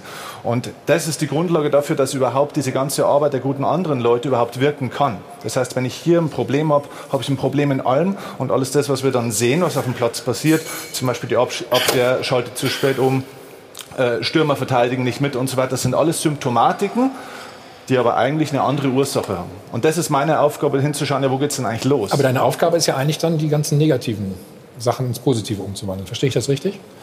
Ähm, also wenn ich jetzt verloren habe, zwei, dreimal hintereinander, müsstest du mich aufbauen. Wenn ich eine schwere Verletzung habe, keine Ahnung, wenn der Trainer nicht aufstellt, Nee, nicht unbedingt. Äh, ich, ja. bin, ich bin ein Detektiv für das, was ist der, was ist der eine Punkt, der, der neuralgische Punkt, der dann ausstrahlt auf viele andere. Weil sonst ist es so, wie Hans sagt, dann brauchst du in der Mannschaft 20 äh, Psychologen für jeden mhm. Spieler, für die Trainer und für die Funktionäre teilweise auch noch.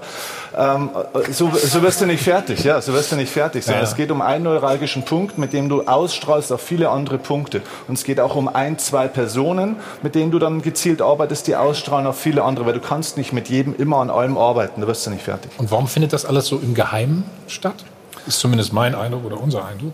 Ja, ist schon so, wie es gesagt wurde. Es redet wurde. keiner so richtig ja, gerne darüber. Es ist ein sensibler, es ist ein sensibler Bereich ja. und ähm, auch die Trainer sind natürlich sehr skeptisch. Im Fußball geht es um sehr, sehr viel Geld, um sehr, sehr viel ähm, Einfluss und äh, das ist somit ein sehr sensibles Gebilde. Und natürlich jemand, der an der Psyche oder an Beziehungen arbeitet, hat einen unheimlichen Einfluss aufs System. Und es ist genau so, wie Hans gesagt hat, es gibt viele Psychologen, die bräuchten eher manchmal selber einen. Es gibt übrigens Studien darüber, wo man herausgefunden hat, dass Leute, die Psychologie studieren, zu über 70 Prozent deswegen Psychologie studieren, weil sie sich eine Lösung auf die eigenen Lebensprobleme erwarten. Ist so. Ja, Hans, bitte. Was, was, mich noch, was mich noch interessiert, bist du der Meinung, dass, dass der Mann, der in dieser Form meinetwegen an einer Mannschaft oder mit einzelnen Personen arbeitet, dass der am besten auch aus dem Fach käme, dass er vom Fußball, du selbst sagst, selbst, du selbst kommst aus einem ganz anderen Gebiet, äh, übergreifend ist das total richtig, aber ja. musst du vom Fußball was verstehen, wenn du mit Fußballern arbeitest. Das ist nämlich für mich etwas ganz Verrücktes.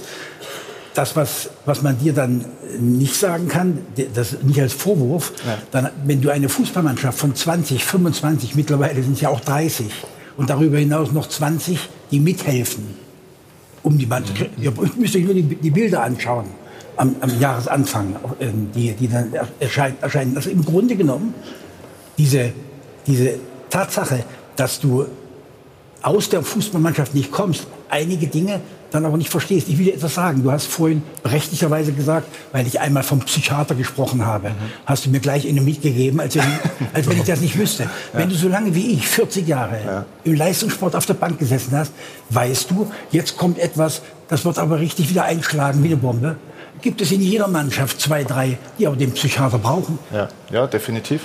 Ähm, das stimmt und, und die Grenzen sind da sehr, ähm, sehr eng zwischen Psychiater und Coach manchmal. Keiner lacht, keiner klagt.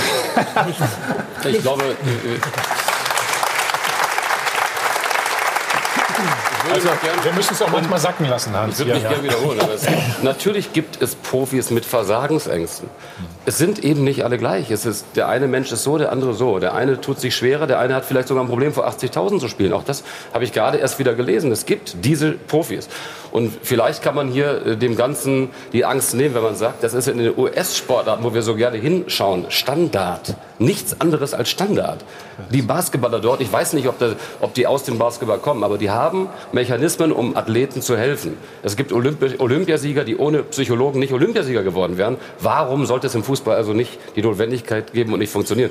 Kann ich gar nicht verstehen, warum man überhaupt das... Aber hundertprozentig wird das so sein. Ja. Wenn, die, wenn die sieben Spieler von Hertha zu einem Psychologen gehen und dafür auch noch Geld zahlen, nicht wenig, hat recht, recht gut hingefasst, gut hingelangt. Da hat auch das einen Sinn, wenn die Jungs hingehen und sie fühlen sich dadurch stärker. Ja. Ist doch das, was du sagst, schon erledigt. Hast du ihm gerade unterstellt, dass er richtig viel Geld verdient? Oder? Wer hier bei dir vorbeikommt, der hat keine großen Forderungen. so, endlicher Befreiungsschlag für den BVB. Nach drei unentschiedenen Folge war die Mannschaft und vor allem auch der Trainer Lucien Favre in der Kritik. Umso mehr als dann auch noch äh, der Boss Hans-Joachim Watzke bei der Buchvorstellung, bei seinem Buch, äh, den alten Trainer Jürgen Klopp über den Klee gelobt hat.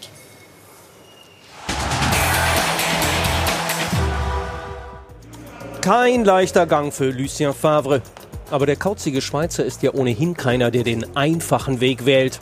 Alcázar verletzt, Götze krank und trotzdem suspendierte er Shootingstar Sancho aus disziplinarischen Gründen. Geht's schief, wird sowas schnell als Sturheit ausgelegt. Nicht ungefährlich also. Und anscheinend coachte Favre tatsächlich engagierter als sonst und enterte in seinem Eifer sogar die Coachingzone vom Kollegen Rose. Leidenschaftlich spielend und kämpfend auch Favres Mannschaft endlich wieder gewonnen und das zu Null. Ein Sieg des Willens und klar, der Mentalität. Die Dortmunder sind zurück im Geschäft und obwohl ihr dickköpfiger Trainer keine Miene verzog, als er seinen Triumph bejubelte, Lucien Favre ist der Gewinner des Spieltags. Würdest du das unterstreichen bisher, Thomas? Lucien Favre? Definitiv. Ich habe äh, halte sehr, sehr viel von ihm insgesamt. Äh, finde auch die Vorwürfe, die da ab und zu kommen, in Gladbach und Hertha hat er einen Vorsprung verspielt. Du musst auch immer sehen, was du für einen Kader hast.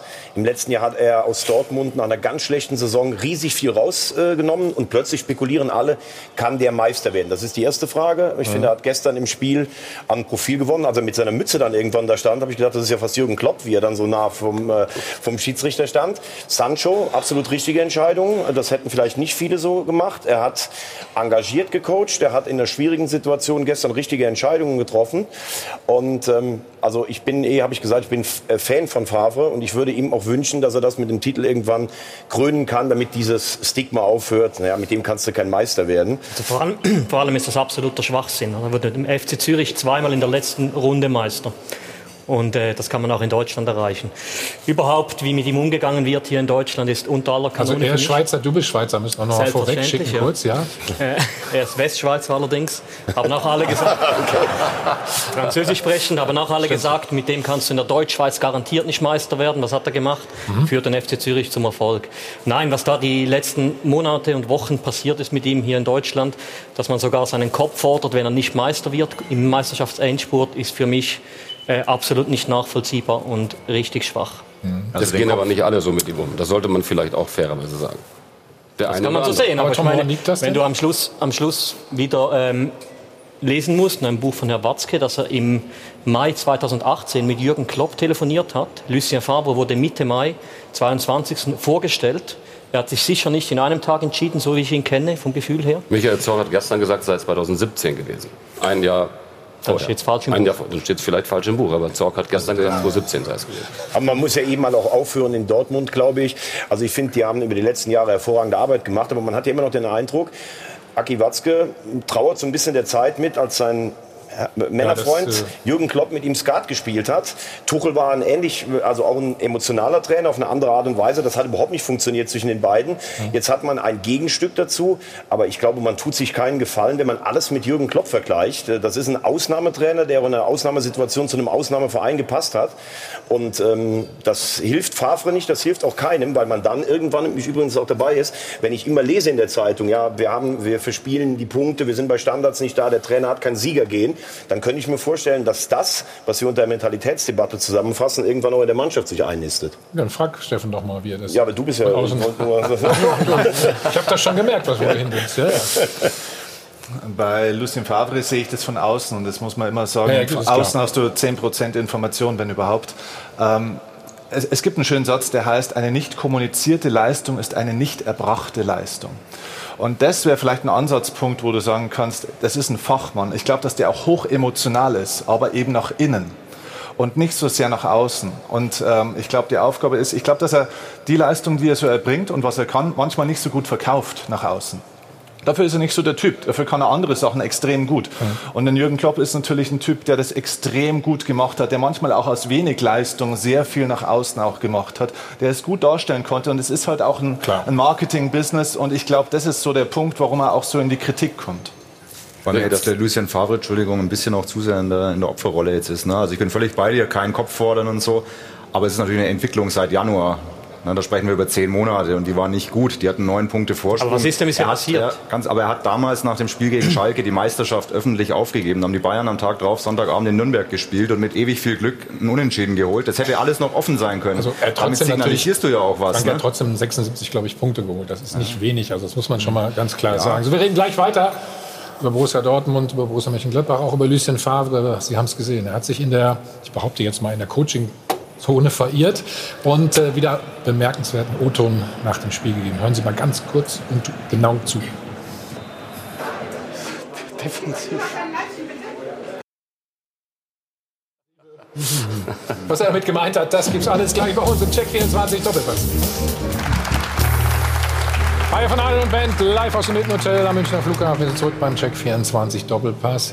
Steffen, du hast eben gesagt, nicht kommunizierte Leistung. Ist eine nicht erbrachte Leistung. Leistung.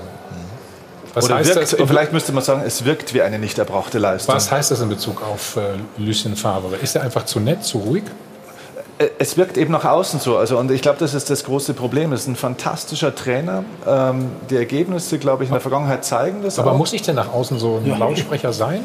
Ähm, in diesem Business teilweise ja. Also jedenfalls hat das damit zu tun, wie du dann auch bewertet wirst. Weil es Show ist für dich auch? Oder? Ja klar, es ist ein Showbusiness. Fußballbusiness ist Showbusiness.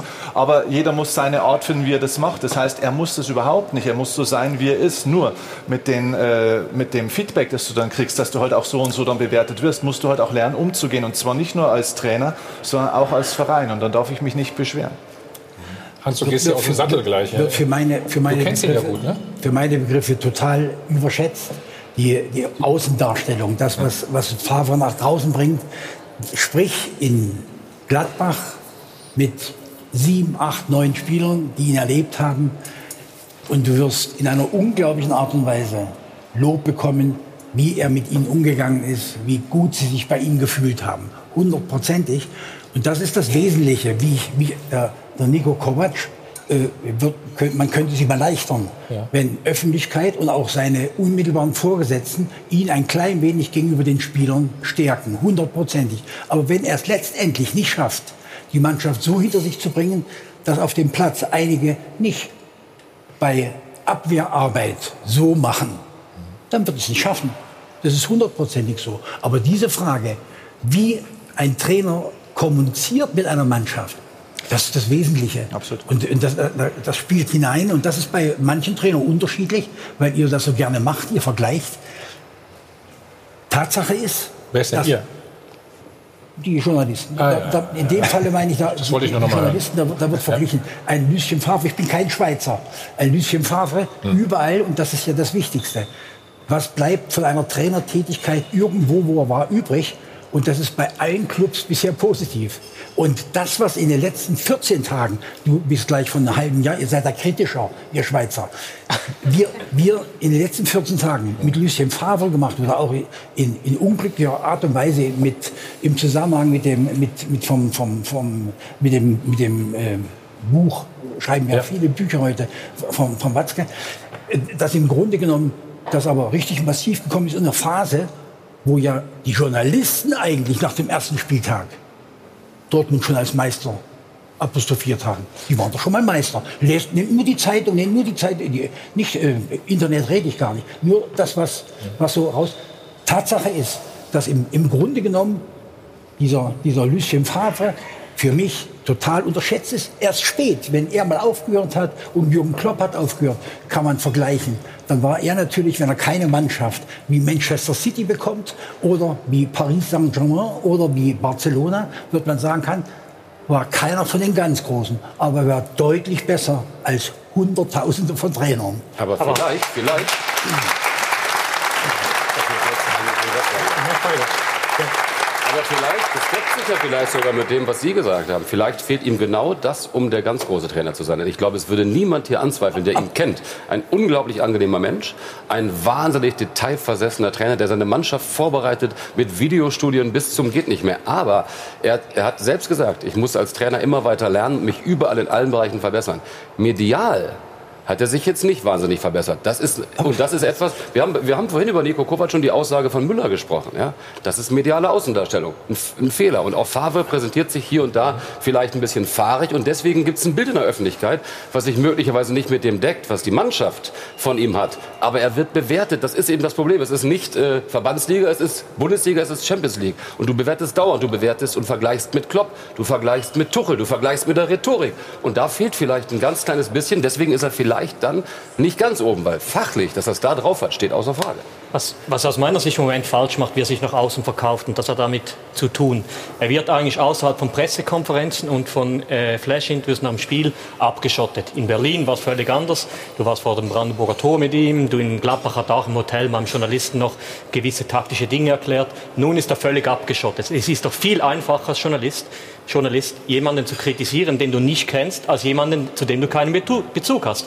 Mhm. Hans Mayer früher, ich erinnere mich, mit dem ähm, geschätzten Kollegen Bernd Schneiders, hat er oft zusammengesessen, da gab es ein Interviewbild, Hans Mayer in der Mitte, rechts Bernd Schneiders, links der Hund. Da sieht, nee, sowas, so jemanden kritisierst du nachher viel weniger schnell, wenn du den, die Person so gut kennst. Es gelingt Borussia Dortmund oder Lucien Favre, das lasse ich offen, nicht einen Bezug zu den Journalisten herzustellen. Ja, okay, aber wer sagt denn das, weil du es gesagt hast, dann wird er nie ein großer. Ist es Nö, ich habe nicht gesagt, dass er nie ein großer vielleicht, Ich habe gesagt, vielleicht. Ist, ist, ist es überhaupt genau sein, sein, Anspruch, ein großer zu werden? Vielleicht ist er sehr zufrieden. Für mich ist er ein großer. Ich habe nur gesagt. Ja, ein großer für, für die Öffentlichkeit, für, für den Boulevard.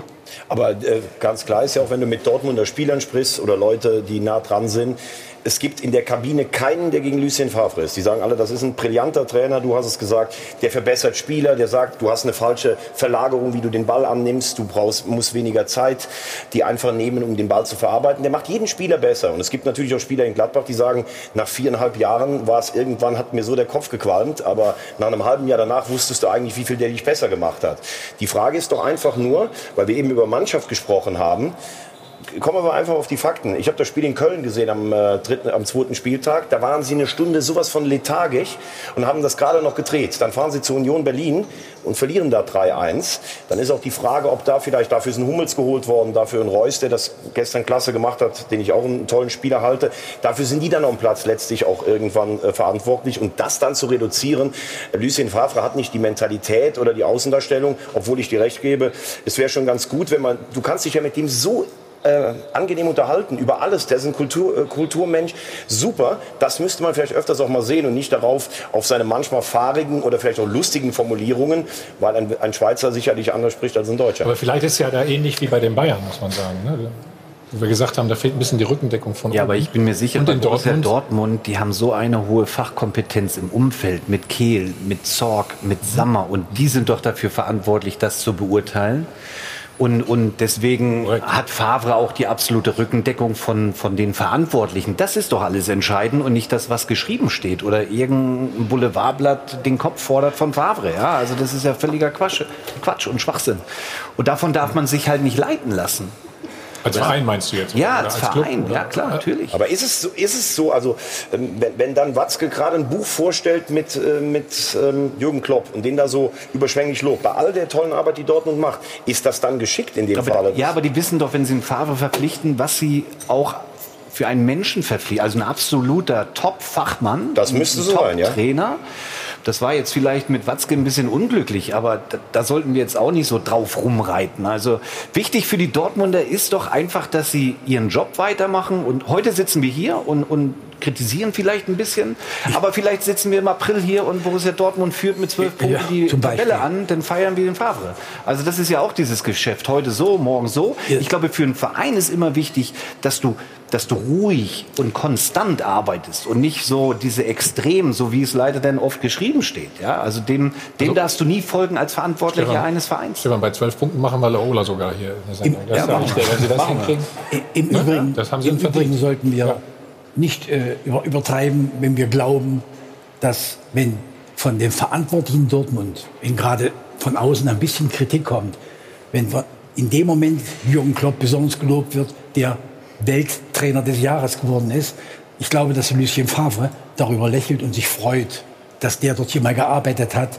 Ganz sicher schiebt er das weg, wenn er so ist, wie ich ihn einschätze. er freut sich nicht darüber, was wir daraus machen, das wolltest du wahrscheinlich. Ja, aber das, das, das, ist möglich. Es geht auch trotzdem auch ein bisschen um die Außendarstellung. Und das ist vielleicht ein Punkt weit auch zu ehrlich. Borussia Dortmund hat relativ schnell nach der letzten Saison offensiv verkündet, dass sie deutscher Meister werden wollen, was ich gut finde. Man sollte sich ja Ziele im Leben setzen und im Sport.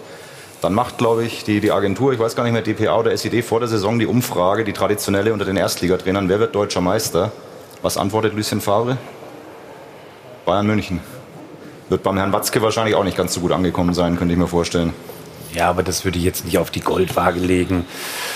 Also wenn ihr jetzt sagt, Dortmund, wir werden deutscher Meister, also das kann man jetzt so verkaufen, dann hast du richtig Druck auf den Kessel, jetzt schiebt er den ein bisschen rüber. Also also so eine Aussage würde ich jetzt nicht auf die Goldwaage. Und er hat gestern viel richtig gemacht, finde ich, Lucien Favre. Stefan, schauen wir auf das ja.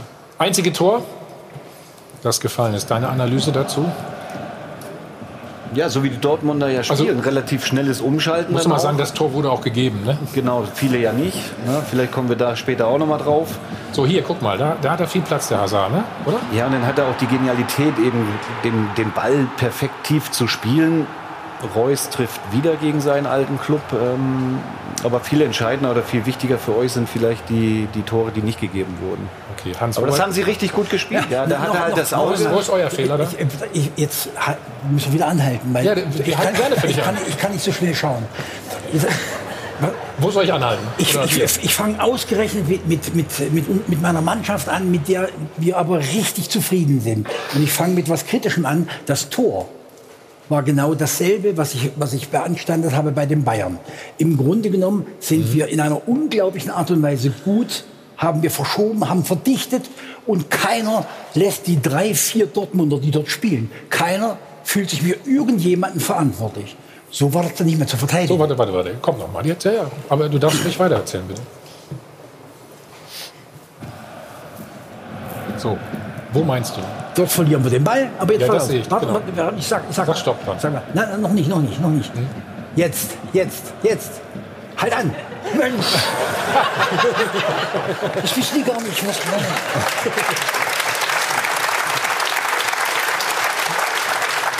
Ja, ich habe ich hab, ich hab leider den Knopf hier nicht. Tut mir leid, den hätte ich ja schon gedrückt. Ich kann es auch noch Die. Mannschaft, die, die es, das, was, was unser Trainer will, schon richtig gut umsetzt, ja. viel, viel besser, als ich äh, zu träumen gewagt habe, steht dort eigentlich richtig. Also nicht, nicht, nee, nicht im Einzelnen. Aber wenn du genau nimmst, wir haben dort eine richtige Ballung von Spielern, wir haben den Raum eng. Wir könnten von diesen dreien, die hier rechts stehen, könnten ein, zwei noch ein bisschen tiefer, aber sind genug. Eins, zwei, drei, vier, fünf, sechs, sieben gegen eins, zwei, drei, vier, fünf. Wir sind genug. Und keiner ist irgendwo nur im entferntesten mal dran, einen Pass zu verhindern, ganz zu schweigen davon, das, dass, die dass, die, ja auf, die Mitte ist ja total dass, wir, dass die Mitte total offen ist.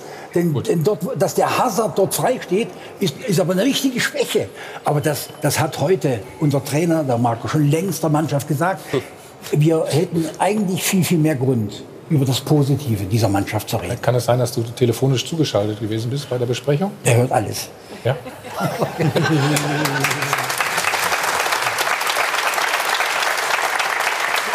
Jetzt können wir uns vorstellen, wie deine Trainersitzungen ausgesehen haben. So, wir machen mal einen Spot, dann sind wir gleich wieder da.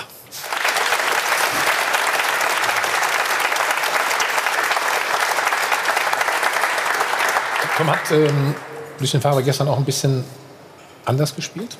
Und deswegen erfolgreich? Ich, das ich meine ein bisschen defensiver natürlich, ne? Er ist ja sowieso jetzt keiner, ähm, der unbedingt ganz, ganz äh, vorne drauf gehen lässt, sondern eigentlich immer sehr klug wartet auch, was der Gegner macht. Ähm, ich, trotzdem ist es so, ähm, Sancho nicht spielen zu lassen, ist natürlich mit Sicherheit die richtige Entscheidung gewesen. Von Sancho hängt aber das BVB-Spiel natürlich in den letzten Wochen ganz massiv ab. Weil wenn der in Form ist, wenn der ins Rollen kommt, dann spielen sie nochmal deutlich mehr Chancen raus, weil der im Prinzip mit 1 gegen 1 ganz oft den Unterschied macht für den BVB.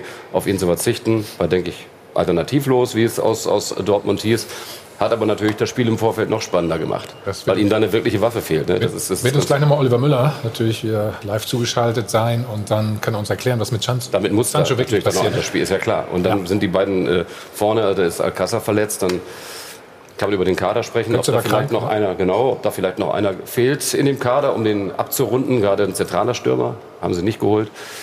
Man muss da improvisieren, keine Wahl. Ja. Okay, dann schauen wir jetzt erstmal auf die Aufreger gestern Abend in Dortmund. Ja, und da haben wir heute wirklich eine ganze Menge zu analysieren. Hans Mayer hat es zu Beginn der Sendung schon gesagt, man könnte fast wahrscheinlich die ganze Sendung damit füllen. Vor allem schauen wir natürlich auch noch auf die Abseitspositionen, die äh, die Dortmunder betroffen hat. Jetzt wollen wir aber, und Hans, da nehme ich dich direkt mit rein, direkt mal mit einer Szene starten, die die Gladbacher betrifft. Da sehen wir nämlich hier Mats Hummels, der gleich zweimal ziemlich rüde einsteigt. Wie siehst du die Situation? Sag's ruhig, trau dich. Nein, nein, nicht. Ich, ich habe eigentlich, immer wenn ich, wenn ich zu Hause sitze, und natürlich sitze ich immer zu Hause, wenn, wenn um 11 Uhr Doppelpass läuft, und ich, und ich schaue mir, ich schau mir das an, dann sage ich, ah, haben Sie endlich wieder Ihr Lieblingsthema, Videobeweis.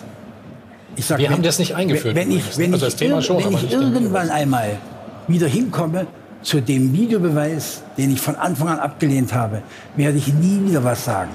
Das Spiel gestern war für mich wieder ein herrlicher Beweis, warum ich so dagegen bin. Sie haben insgesamt sechs Situationen gehabt, wo ich persönlich meine, da musst du zwingend mal nachschauen, aus meiner Sicht. Die eine Situation brauchtest du nicht, nämlich als sie das Tor abgelehnt ab, äh, haben, der Dortmunder. Weißt du, wenn du dort nichts machst, gar nichts, ist nicht einer von den 80.000 und keiner von den Verantwortlichen, weder vom Verlierer oder vom Gewinner, dabei und erwähnt dieses Tor, was für meine Begriffe regulär war. Du meinst das, das Tor für die Dortmunder, ne? Also das hier, das soll mir irgendjemand erklären, wie das über das blanke Sehen möglich ist. Die Ballberührung des Passes und diese, diese, diese die Hacke, die Spitze, die Haare, die Haaresbreite, die Spitze. Ja. Das sind Dinge, wo ich sage, da ist der Videobeweis überflüssig wie ein Kropf. Ich möchte nur wissen, von wem der Impuls ausgegangen ist, dass das nochmal angeschaut wurde. Hans, sag noch mal kurz zu der Szene. Elfmeter für dich? Kann man ich, geben, ich, oder ich, man geben? Nicht, nicht richtig gesehen. Ich sage, das wäre auf jeden Fall eine Situation, ja wo auf jeden Fall jemand schauen muss. Es wird nicht geschaut. Ich persönlich sage, wenn man genauer, wenn man es mir näher ranholt, ich persönlich sage, da kann man Elfmeter geben. Ja, aber dass niemand schaut, das stimmt ja nicht. Es schaut ja schon jemand drauf in Köln und der kann dann nochmal den Impuls geben, um dann ja, zu aber sagen, das, das interessiert mich nicht. Es interessiert mich, dass im Grunde genommen es ganz normal weiterläuft, ohne dass irgendjemand ja, die Tore müssen ja kontrolliert werden. Es werden ja alle Tore automatisch kontrolliert. Also ein Tor wird definitiv sofort kontrolliert, ob im Vorfeld genau. eine, eine, Und auch ein Strafstoßvergehen, wie jetzt gerade bei der Szene von Hummels. Weiter. Das, da, ist es nicht, da ist es nicht zwingend, aber ja. beim Tor... Aber da muss, man, da muss man sagen, also bei der Hacke, das das klar. musst du schon so. Nein, nein, ist ja klar. Ich bin ja bei Hans, ich bin bei Hans Meyer insofern, das ist ja jetzt das nächste Thema, dass ich mich dann ins, eigentlich freuen würde, wenn ich demnächst auch das Abspiel lupengroß sehe, weil es ja ein großer Unterschied ist, ob ich zwei Frames eher oder zwei Frames später spiele. Und es gibt meines Wissens kein Gerät, was auf den exakten Zeitpunkt genau den, das Abspiel gibt. Von daher spricht viel dafür, was er gesagt hat, dass man irgendwo auch diese gleiche Höhe noch im Kopf hat. Das ist ja kein offensichtlicher Fehler, wenn das ein Tor ist. Hm. Gut. Gucken wir uns das Keintor noch mal an. Das Keintor ist auch ein schöner Begriff, ne? Also, so weit sind wir schon. Also hier, da. So, liebe Zuschauer, machen Sie sich selbst ein Bild. Falls, falls Sie was erkennen können. Also, Lächerlich. Das Problem ist ja auch die Auflösung, die uns angeboten wird, weil wir sehen es darauf ja eigentlich auch nicht. Ja? Aber äh, Tom, das sind doch Sachen der Technik zum Beispiel. Du hast recht mit der Vergrößerung, du hast mit diesen kalibrierten Linien recht. Mhm. Aber auf der anderen Seite, wenn ich sage, wir haben einen Videobeweis, dann kann ich ja nicht sagen, drei Millimeter sind dann kein Abseits, Klar. da gucken wir drüber, aber drei Meter sind Abseits. Also wenn es was bringen soll, dann muss es muss Abseits Abseits sein. Allerdings habe ich meine Zweifel wegen der Technik, ob es in dem Fall Abseits mhm. ist. Übrigens, der Einzige, der sich gefreut hat, war Jan Sommer ne, in der Szene, ne? weil das ja, Tor genau. nicht gegeben wurde. So, die sind zu Anfang der Sendung. Hans? Bitte? Pass auf, nächste Szene, nächster Aufreger. Stefan, was sagst du dazu? Also hier kommt der Doppelpass, er liegt quer. Und du denkst eigentlich, wieso geht der Ball daneben? Mach mal zu. Also in der Real nicht zu erkennen, schwierig ja. zu erkennen. Im ersten Moment, Klar. Ne? Genau. Aber dann muss sich Köln einschalten und ganz klar sagen, es ist ein ganz klares Foul und damit ganz klar Elfmeter. Er trifft den Ball gar nicht, das ist ein klarer Elfmeter. Und es wird gar nicht geschaut. Ja, aber ich muss hier mal ganz kurz äh, was dazu sagen. Euer Spieler hier, der, der Hermann, der muss dann natürlich auch mal ein Zeichen setzen und zum Schiedsrichter klar Nein, sagen, ich wurde von hinten wirklich umgehauen. Ich habe den Ball nicht gespielt, das hat er nicht getan. Da kann man natürlich auch ein bisschen Einfluss nehmen. Das, das hätte ich jetzt vom Spieler erwartet. Aber nichtsdestotrotz 100% Meter, keine Frage. Ich wollte eigentlich sagen, wir sollten dagegen angehen, dass die, dass die Spieler dauernd zum Schiedsrichter hinlaufen. Ja, aber das in der ja, Szene ja so muss penetrant. Hermann hingehen. Also er, er wird ja klar getroffen. Da muss er schon als Spieler auch ein Zeichen setzen. Das macht er nicht. Ja. Beeinflusst vielleicht da ein Stück weit den Schiedsrichter. Das ja? kann es nicht sein. Zu seinem Nachteil. Nicht. Das kann es nicht. Aber aus Köln muss klar das Zeichen kommen. Also für Sascha Stegemann ist im Prinzip Frage. echt nicht zu sehen. Ja, ich hätte auch nein, nein, nein, nein, total, nein. Slomo, aber eindeutig, klar. Das ist ja kurios, die Szene, ne, wo die heutzutage bei jedem Einwurf protestieren. Er protestiert ja, überhaupt nicht. Nein, er macht gar nichts. Aber, aber, aber also, das erwarte ich denn schon ja. von meinem Spieler. Schlimm ist doch auch, dass man das dann in Zeitlupe bringt. Und der, der es kommentiert, sagt ganz klar beigespielt. Also ist er blind? Ich finde, es ist, es ist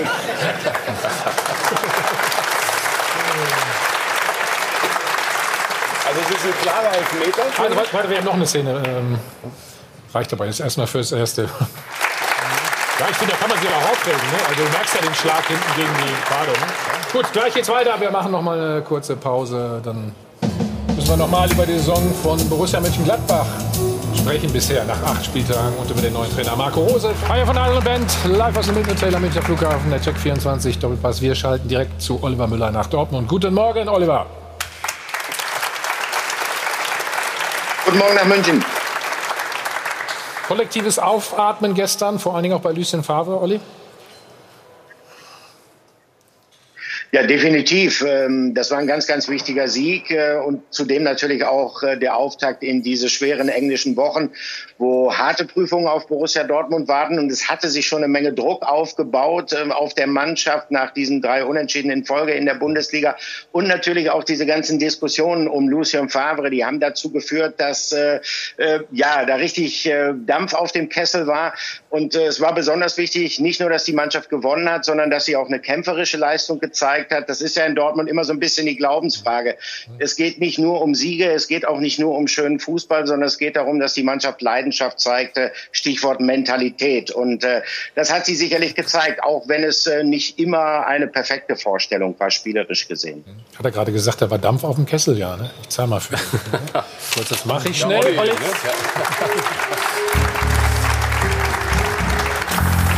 Olli. Die Personalie Sancho, hat äh, Lucien Favre damit auch ein Ausrufezeichen gesetzt? Ja, natürlich. Äh, Lucien Favre musste reagieren, äh, obwohl es keine leichte Entscheidung war, gerade in dieser Drucksituation, in der er und die Mannschaft sich befunden haben. Aber der Verein musste auch reagieren. Und da geht es eigentlich weniger darum, dass äh, Jaden Sancho ja schon mal in der vorletzten Saison gelegentlich zu spät zum Training gekommen ist. Borussia Dortmund ist ein bisschen gebranntes Kind. Man hat diese Fälle noch im Kopf. Äh, Usman Dembele, Pierre-Emerick Aubameyang mit Undiszipliniertheiten, die sich letztendlich ja auch damit weggestreikt haben von Borussia Dortmund. Und seitdem ist man sensibilisiert und deshalb hat man durchgegriffen, auch wenn man damit natürlich ein gewisses Risiko eingegangen ist. Also gut, ein bisschen zu, ab und zu mal zu spät zu kommen, ist ja nichts Schlimmes. Dann zahlt man halt in die Mannschaftskasse, so, so kennen wir das zumindest. Ist das überhaupt vergleichbar, diese Fälle? Aubameyang und Dembele, die wollten ja einfach nicht mehr bei Borussia spielen. Nein, natürlich ist es nicht ähm, vergleichbar mit dem, was die beiden damals durch ihre Undiszipliniertheiten bezweckt haben. Äh, Jaden Sancho ist, ist ein junger Spieler, das hat Michael Zorc ja auch betont. Für ihn ging es sicherlich auch ein bisschen darum, Grenzen auszuloten. Er sollte eigentlich am Donnerstag wieder trainieren, ist dann aber erst so spät zurückgekommen, dass er erst am Freitag wieder einsteigen konnte. Nur vor dem Hintergrund, dass es bei Borussia Dortmund in der Vergangenheit mal disziplinarische Probleme gegeben hat mit einigen Spielern, Spielern, ähm, denke ich, hat man relativ hart und schnell durchgegriffen. Und ähm, damit ist das Thema aber auch wieder ad acta gelegt. Äh, er hat heute trainiert, er hat gestern alleine trainiert und er soll dann am Dienstag mit nach Mailand fliegen. Herzlichen Dank, Olli. Schönen Sonntag. Geh nach Dortmund. Gerne, danke. So, jetzt kommt der Tabellenführer. Ja, hast schon angemahnt. Ne? Das wird höchste Zeit. Ja. Seit mehr als 100 Tagen ist Marco Rose jetzt Trainer von Borussia Mönchengladbach. Halb Mitteleuropa wollte ihn eigentlich verpflichten. Dann ist er doch am Niederrhein gelandet. Er gilt als einer der kreativsten Köpfe der neuen Trainergeneration und das weckt natürlich schon einige Erwartungen, auch in Gladbach.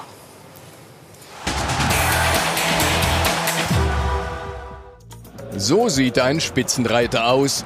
Trotz Niederlage bleibt Gladbach vorn. Doch Marco Rose muss feststellen, dass seine Borussia noch nicht stabil ist. Und die Borussia muss feststellen, der Wunschtrainer ist da, der Wunsch Fußball aber noch nicht. Dieter Hecking musste nach der letzten Saison gehen, weil Max Eberl eine neue Spielkultur etablieren wollte. Schneller, aktiver, bissiger. Und der begehrteste Trainer des Sommers, Marco Rose, sollte sie garantieren. Statt vermeintlich biederer Kost à la Hacking, moderner Tempo-Fußball à la Rose. Von Rose werden Wunderdinge erwartet. Und Rose liefert die erste Gladbacher Tabellenführung seit acht Jahren. Er integriert seine Neuzugänge Embolo und Tyram in die Startelf und macht Gladbach insgesamt Sprint und Zweikampf stärker. Soweit, so gut. Doch Hacking hatte letzte Saison nach acht Spieltagen einen Punkt mehr. Wir stellen also fest, Rose ist noch nicht aus Hackings Schatten herausgetreten. Das ist ja punktemäßig auch nicht so einfach, Hans, muss man fairerweise sagen. Nein, nein, ich, ich, will, ich will mal so sagen, man hätte zu diesem Zeitpunkt durchaus erwarten können, dass er aus dem Schatten vom Hacking rausgetreten ist. Mich machen solche Formulierungen immer total kaputt. Wer Fußball interessiert ist, wer Ich gearbeitet wusste, dass hat es ironisch gemeint ist. der hat das, was der Max Eberl, der gestern elf Jahre lang in dieser komplizierten Funktion als Manager arbeitet und es fa- fa- fantastisch gemacht hat, dass im Grunde der Max Eberl im Sommer sich entscheidet, einen erfolgreichen Dieter Hecking zu sagen, es geht nicht weiter und einen Trainer zu nehmen, wo er persönlich glaubt, dass das, was in den letzten elf Jahren bei uns gelaufen ist, mit den unterschiedlichen Trainern, fast alle mit richtig guter Arbeit, dass im Grunde genommen er diesen Schritt macht, war mutig genug. Denn der Dieter hatte bis zum dritten Spieltag im Frühjahr eine, eine Basis gelegt gehabt, dass du fast nicht mehr vom Europapokal runterkommen konntest. Er hat dann diese, diese, dieses Loch zum Glück am Schluss aufgefangen und hat einen fünften Platz gemacht, wo ich sofort gesagt habe, fantastisch für uns. Nicht so gut für Marco. Aber das, das weiß jeder, dass im Grunde genommen du, du übernimmst eine Mannschaft, die gut besetzt ist, nicht spitzenbesetzt, gut besetzt. Ein Manager kommt und holt mich und will mit dieser Mannschaft auf Sicht, nicht auf vier Monate, wir sind im vierten Monat, etwas erreichen. Da wusste jeder, der im Fußball steht, das wird kompliziert.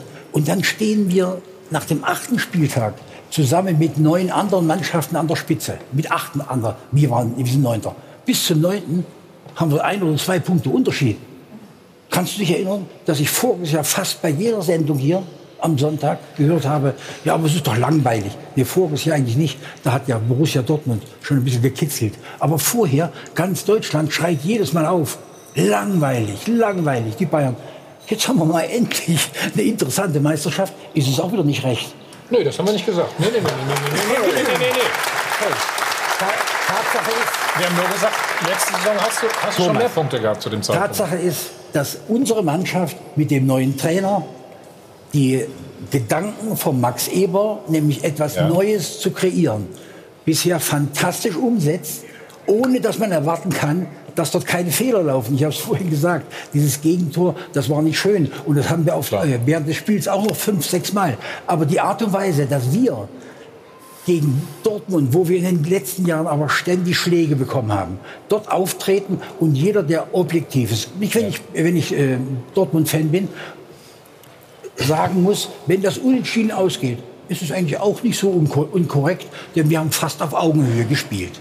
Gegen eine Mannschaft, die wirklich besser besetzt ist. Und das ist für mich eine große Leistung. Ich habe eine Flasche Sekt aufgemacht, für Champagner reicht es nicht, als wir drei...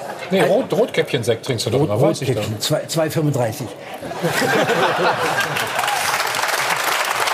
Na gut. Ta- Tatsache, Tatsache ist, dass wir gegen die am besten organisierte Mannschaft vom Nagelsmann, Leipzig, zu Hause 3-1 verloren haben, Ja. habe ich eine Flasche aufgemacht. Wir haben mit RB Leipzig total auf Augenhöhe gespielt. Und zwar alles trotz der Probleme, die wir in der Gesamtheit kollektiv in der Umsetzung seines Systems haben. Ich finde das geradezu sensationell und äh, ist richtig wert, dass man unseren, unseren Trainer, aber auch den Max Eberl mit so einer mutigen Entscheidung Genau, das richtig wollte, Danke wollte ich sagt. Stefan nämlich gerade fragen.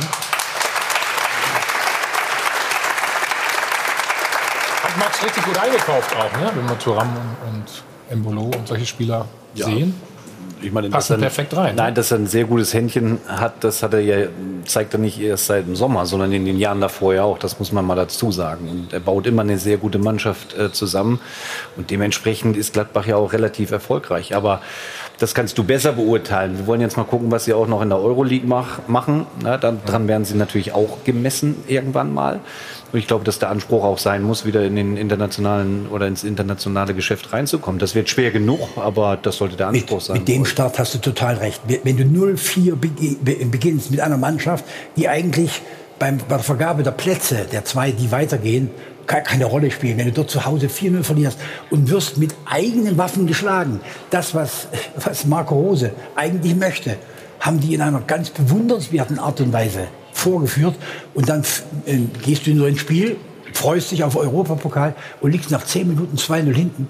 Das wisst ihr ganz genau, wie kompliziert es dann für die Beine ist, für die eigenen Beine und für den eigenen Kopf, dort wieder rauszukommen. Du verlierst 4-0, aber schon dieses scheiß 4-0 hat natürlich eine, ein, im Nachhinein ein, eine Nachfolgewirkung. Wir sind kritisiert worden für unser 1-1 in, in Istanbul. Wir haben dort eine Halbzeit lang für meine Begriffe überraschend gut gespielt gegen, gegen den Vizemeister der Türkei. Dann kam natürlich in der 90. Minute der Ausgleich. Das ist immer glücklich. Aber wenn insgesamt dann fünf, vier Chancen für uns in einem Europapokalspiel in der Türkei beim Vizemeister der Türkei rauskommen, ist das nicht so negativ, wie es dargestellt wurde. Und natürlich, wo das 4-0 im Hinterkopf immer mitspielt, das ist ja logisch. Und es wird ganz, ganz schwer mit, mit, diesem, mit diesem Start natürlich so Steff, ranzukommen, dass wir. Stell mich davon aus betrachtet, was macht diesen Marco Rose denn so einzigartig? Max Eberl hat gesagt, ich musste ihn holen, weil sonst hätte ich ihn wahrscheinlich nie wieder bekommen. Hm. Was würdest du das? Äh, ich glaube, er ist ein, ein, ganz toller Baustein in dem Gesamtkonzept von Borussia Mönchengladbach, was die übrigens auch schon längere Zeit sehr gut machen. In dem Verein ist Kompetenz ist sowieso auch da. Aber was jetzt einfach außergewöhnlich gut ist im Vergleich zu anderen, ist die Beziehungsqualität untereinander und zwar von Rose nach oben, von Rose nach unten. Das heißt zur Führungsebene, Manager, aber auch zu den Spielern. Du musst ein bisschen einfacher für uns reden, Beziehungsqualität. Beziehungsqualität heißt ganz einfach, dass die sich ja. einfach alle mögen, dass die ah, sich verstehen, dass die, es ist ein, ein, Vertrauen auch da und Vertrauen ja. kommt, wenn ich jemand was zutraue, auch ein Stück weit. Und ich glaube, dass ihm wirklich ja. viel zugetraut wird, mhm. obwohl er noch ein relativ frischer Trainer ist ist. Und das ist, glaube ich, was, was Borussia Mönchengladbach unterscheidet, mhm. vielleicht von der einen oder anderen Mannschaft. Man muss aber auch, glaube ich, mal fairerweise sagen, also Borussia Mönchengladbach hat letztes Jahr bis zum 20. Spieltag waren sie punktgleich mit dem Tabellenführer. Die haben unter Hacking teilweise einen wahnsinnig attraktiven Offensivfußball gespielt. Ja. Am Schluss, glaube ich, ein bisschen statisch. Jetzt kommt ja bei jedem, eigentlich außer bei Bayern und Dortmund, höre ich immer nur Gegenpressing, hohes Attackieren, Umschaltmoment. Ich mag auch mal Fußballmannschaften sehen, die Fußball spielen mit ihrer Qualität. Das hat Gladbach unter Hacking gemacht. Ich habe Rose in Salzburg gesehen, die haben bei Celtic Glasgow aufgezogen, die haben Leipzig zweimal geschlagen. Richtig guter Trainer, kann ich verstehen. Man muss aber auch jetzt mal ganz fairerweise sagen, wenn man sich das Startprogramm anschaut, Leipzig, Dortmund, die beiden Namen sind gefallen. Ansonsten alles Mannschaften, die du unten erwarten kannst. Das ist ein Start, der richtig gut ist. Sie sind Tabellenführer. Schalke, aber Schalke nicht vergessen. Die können ja. heute Meister, die können heute Meister. Ja, aber, das würde ich sofort unterschreiben. Aber, aber ich habe von den Mannschaften gesprochen, die auch vor der Saison gehandelt wurden, die ja, im letzten Jahr auch schon gut gespielt haben. Mhm. Also überhaupt nicht klein zu reden. Es ist ein Zwei-Punkte-Schnitt, ist toll.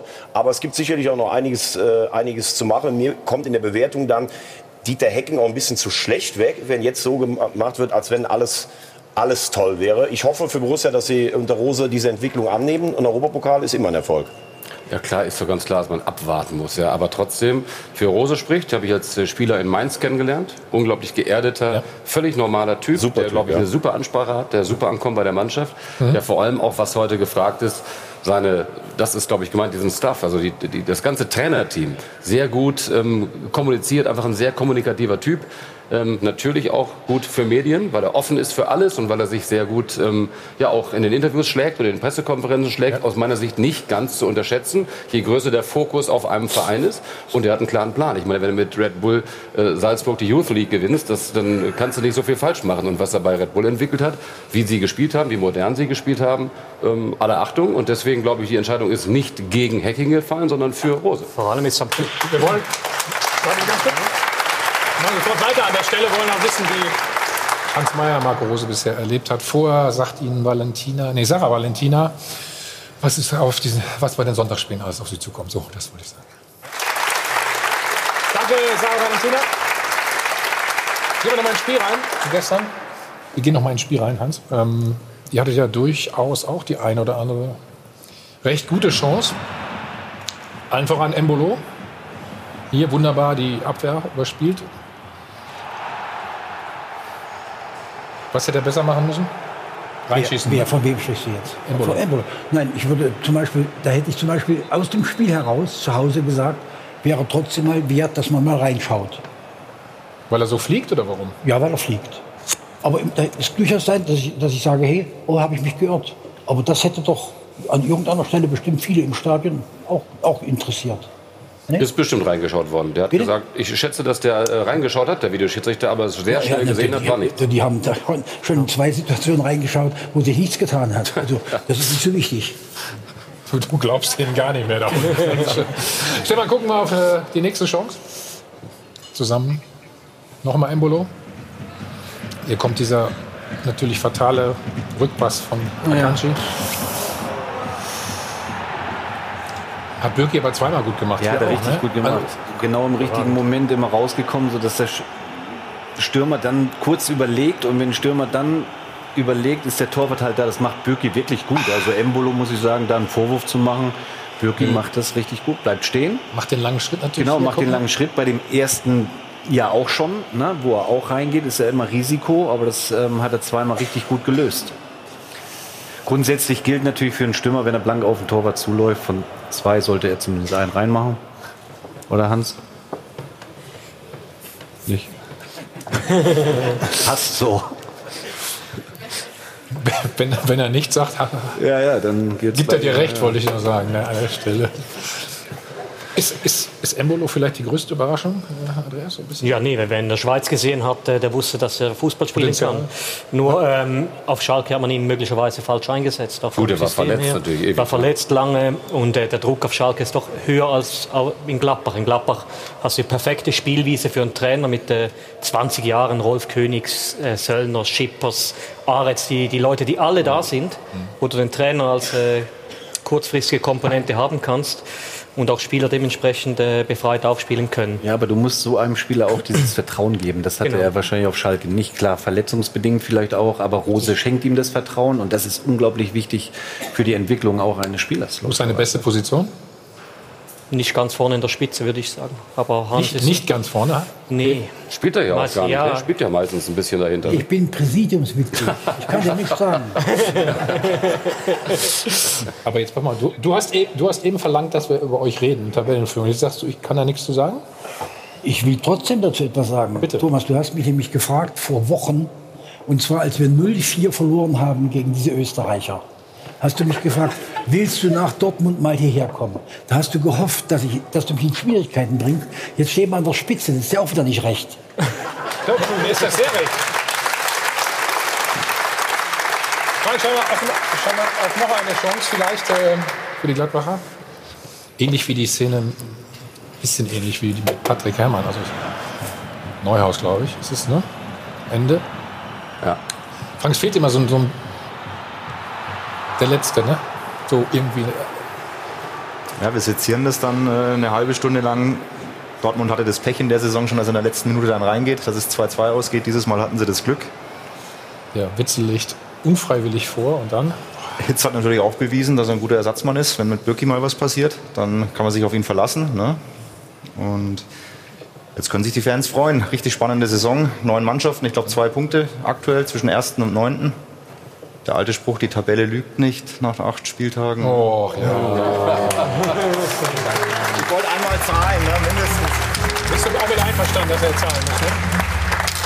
Wie erlebst du denn Marc, äh, Marco Rose? Yes.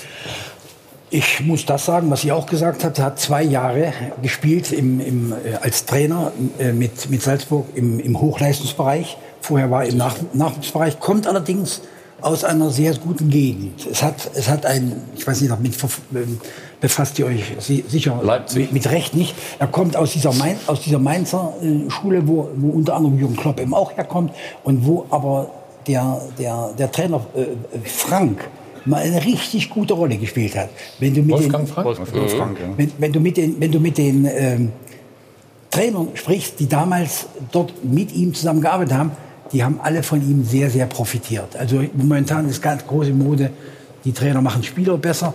Dieser Trainer damals hat seine Umgebung, die mit den Jungs arbeiten, besser gemacht. Tatsache ist, dass das ihm richtig gut getan hat. Dann kommt er eigentlich über die Umwege von, von, von Lok Leipzig in, in, die, in die nächste Hochburg von, von Fußball, der auch gedacht wird. Und das ist, das ist Salzburg, das ist dann wieder Rangnick. Und das, da hat er aber richtig profitiert. Im Nachwuchsbereich schon, denn das, was er dann mit äh, in seinen zwei ersten Leistungssportjahren oben macht, das war beeindruckend. Aber eben nur aus der Ferne. Ich habe mit ihm kein Wort, ich habe mit ihm kein Wort gesprochen. Ich habe kein Training von ihm gesehen, nichts.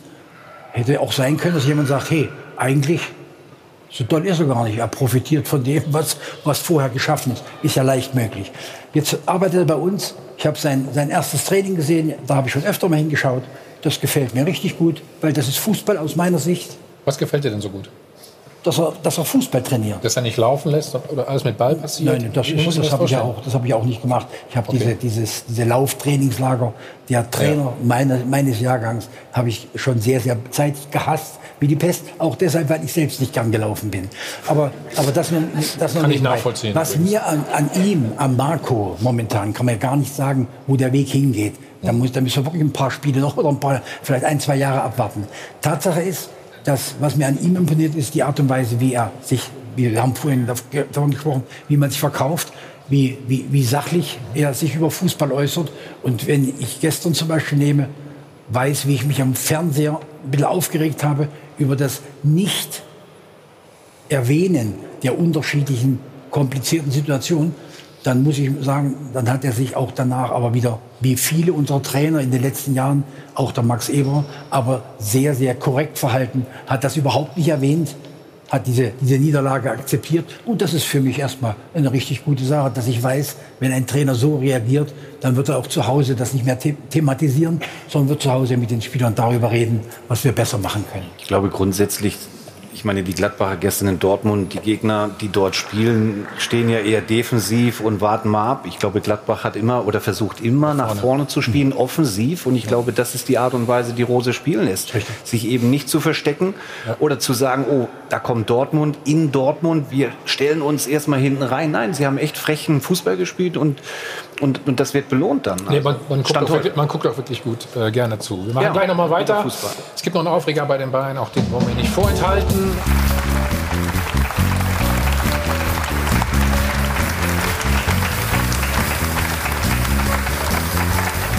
Mario von Eisenband, live aus dem Hotel am Münchner Flughafen, der Check 24 Doppelpass. Hans, Max Eber kommt im November zu uns in die Sendung oder zu mir in die Sendung, ja? Wann, wann ist die? Im November. Kommt vorher ein kompliziertes Spiel. ähm, wie wahrscheinlich ist es, dass ihr dann noch Tabellenführer seid? Ich glaube, die ist groß. das ist doch mal eine klare Aussage so kurz vor Ende. Ja, wunderbar. Aber, aber wir werden das dann wieder einspielen, das, das weißt du. Ne? Das, ist, das ist sehr einfach, wenn man nicht unmittelbar Verantwortung dafür trägt.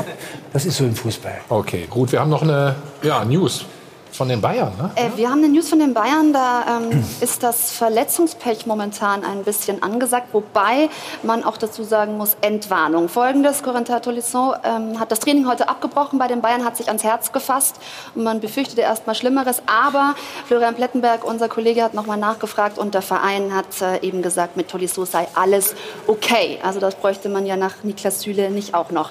Das also die aktuelle Meldung und jetzt, wie immer, wir behalten die Tradition bei. Die Spenden liebe Zuschauer, gespendet haben Rainer und Susanne Kern aus Jockrim, die Felschbrüder, die Schmilscher und auch die alten Herren des SV Lenkersdorf. Viele Grüße an Steve Hähle. Gute Besserung, da schließen wir uns an. Kann heute anscheinend nicht mit dabei sein. Das war's an meiner.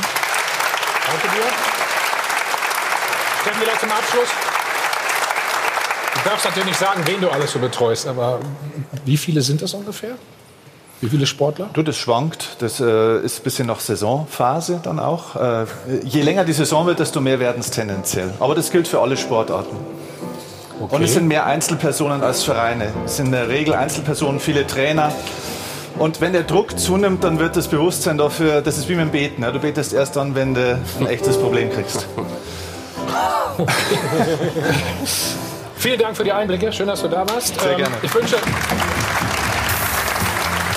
es war mir natürlich ein Vergnügen. Es war mir ein Vergnügen. Alles Gute.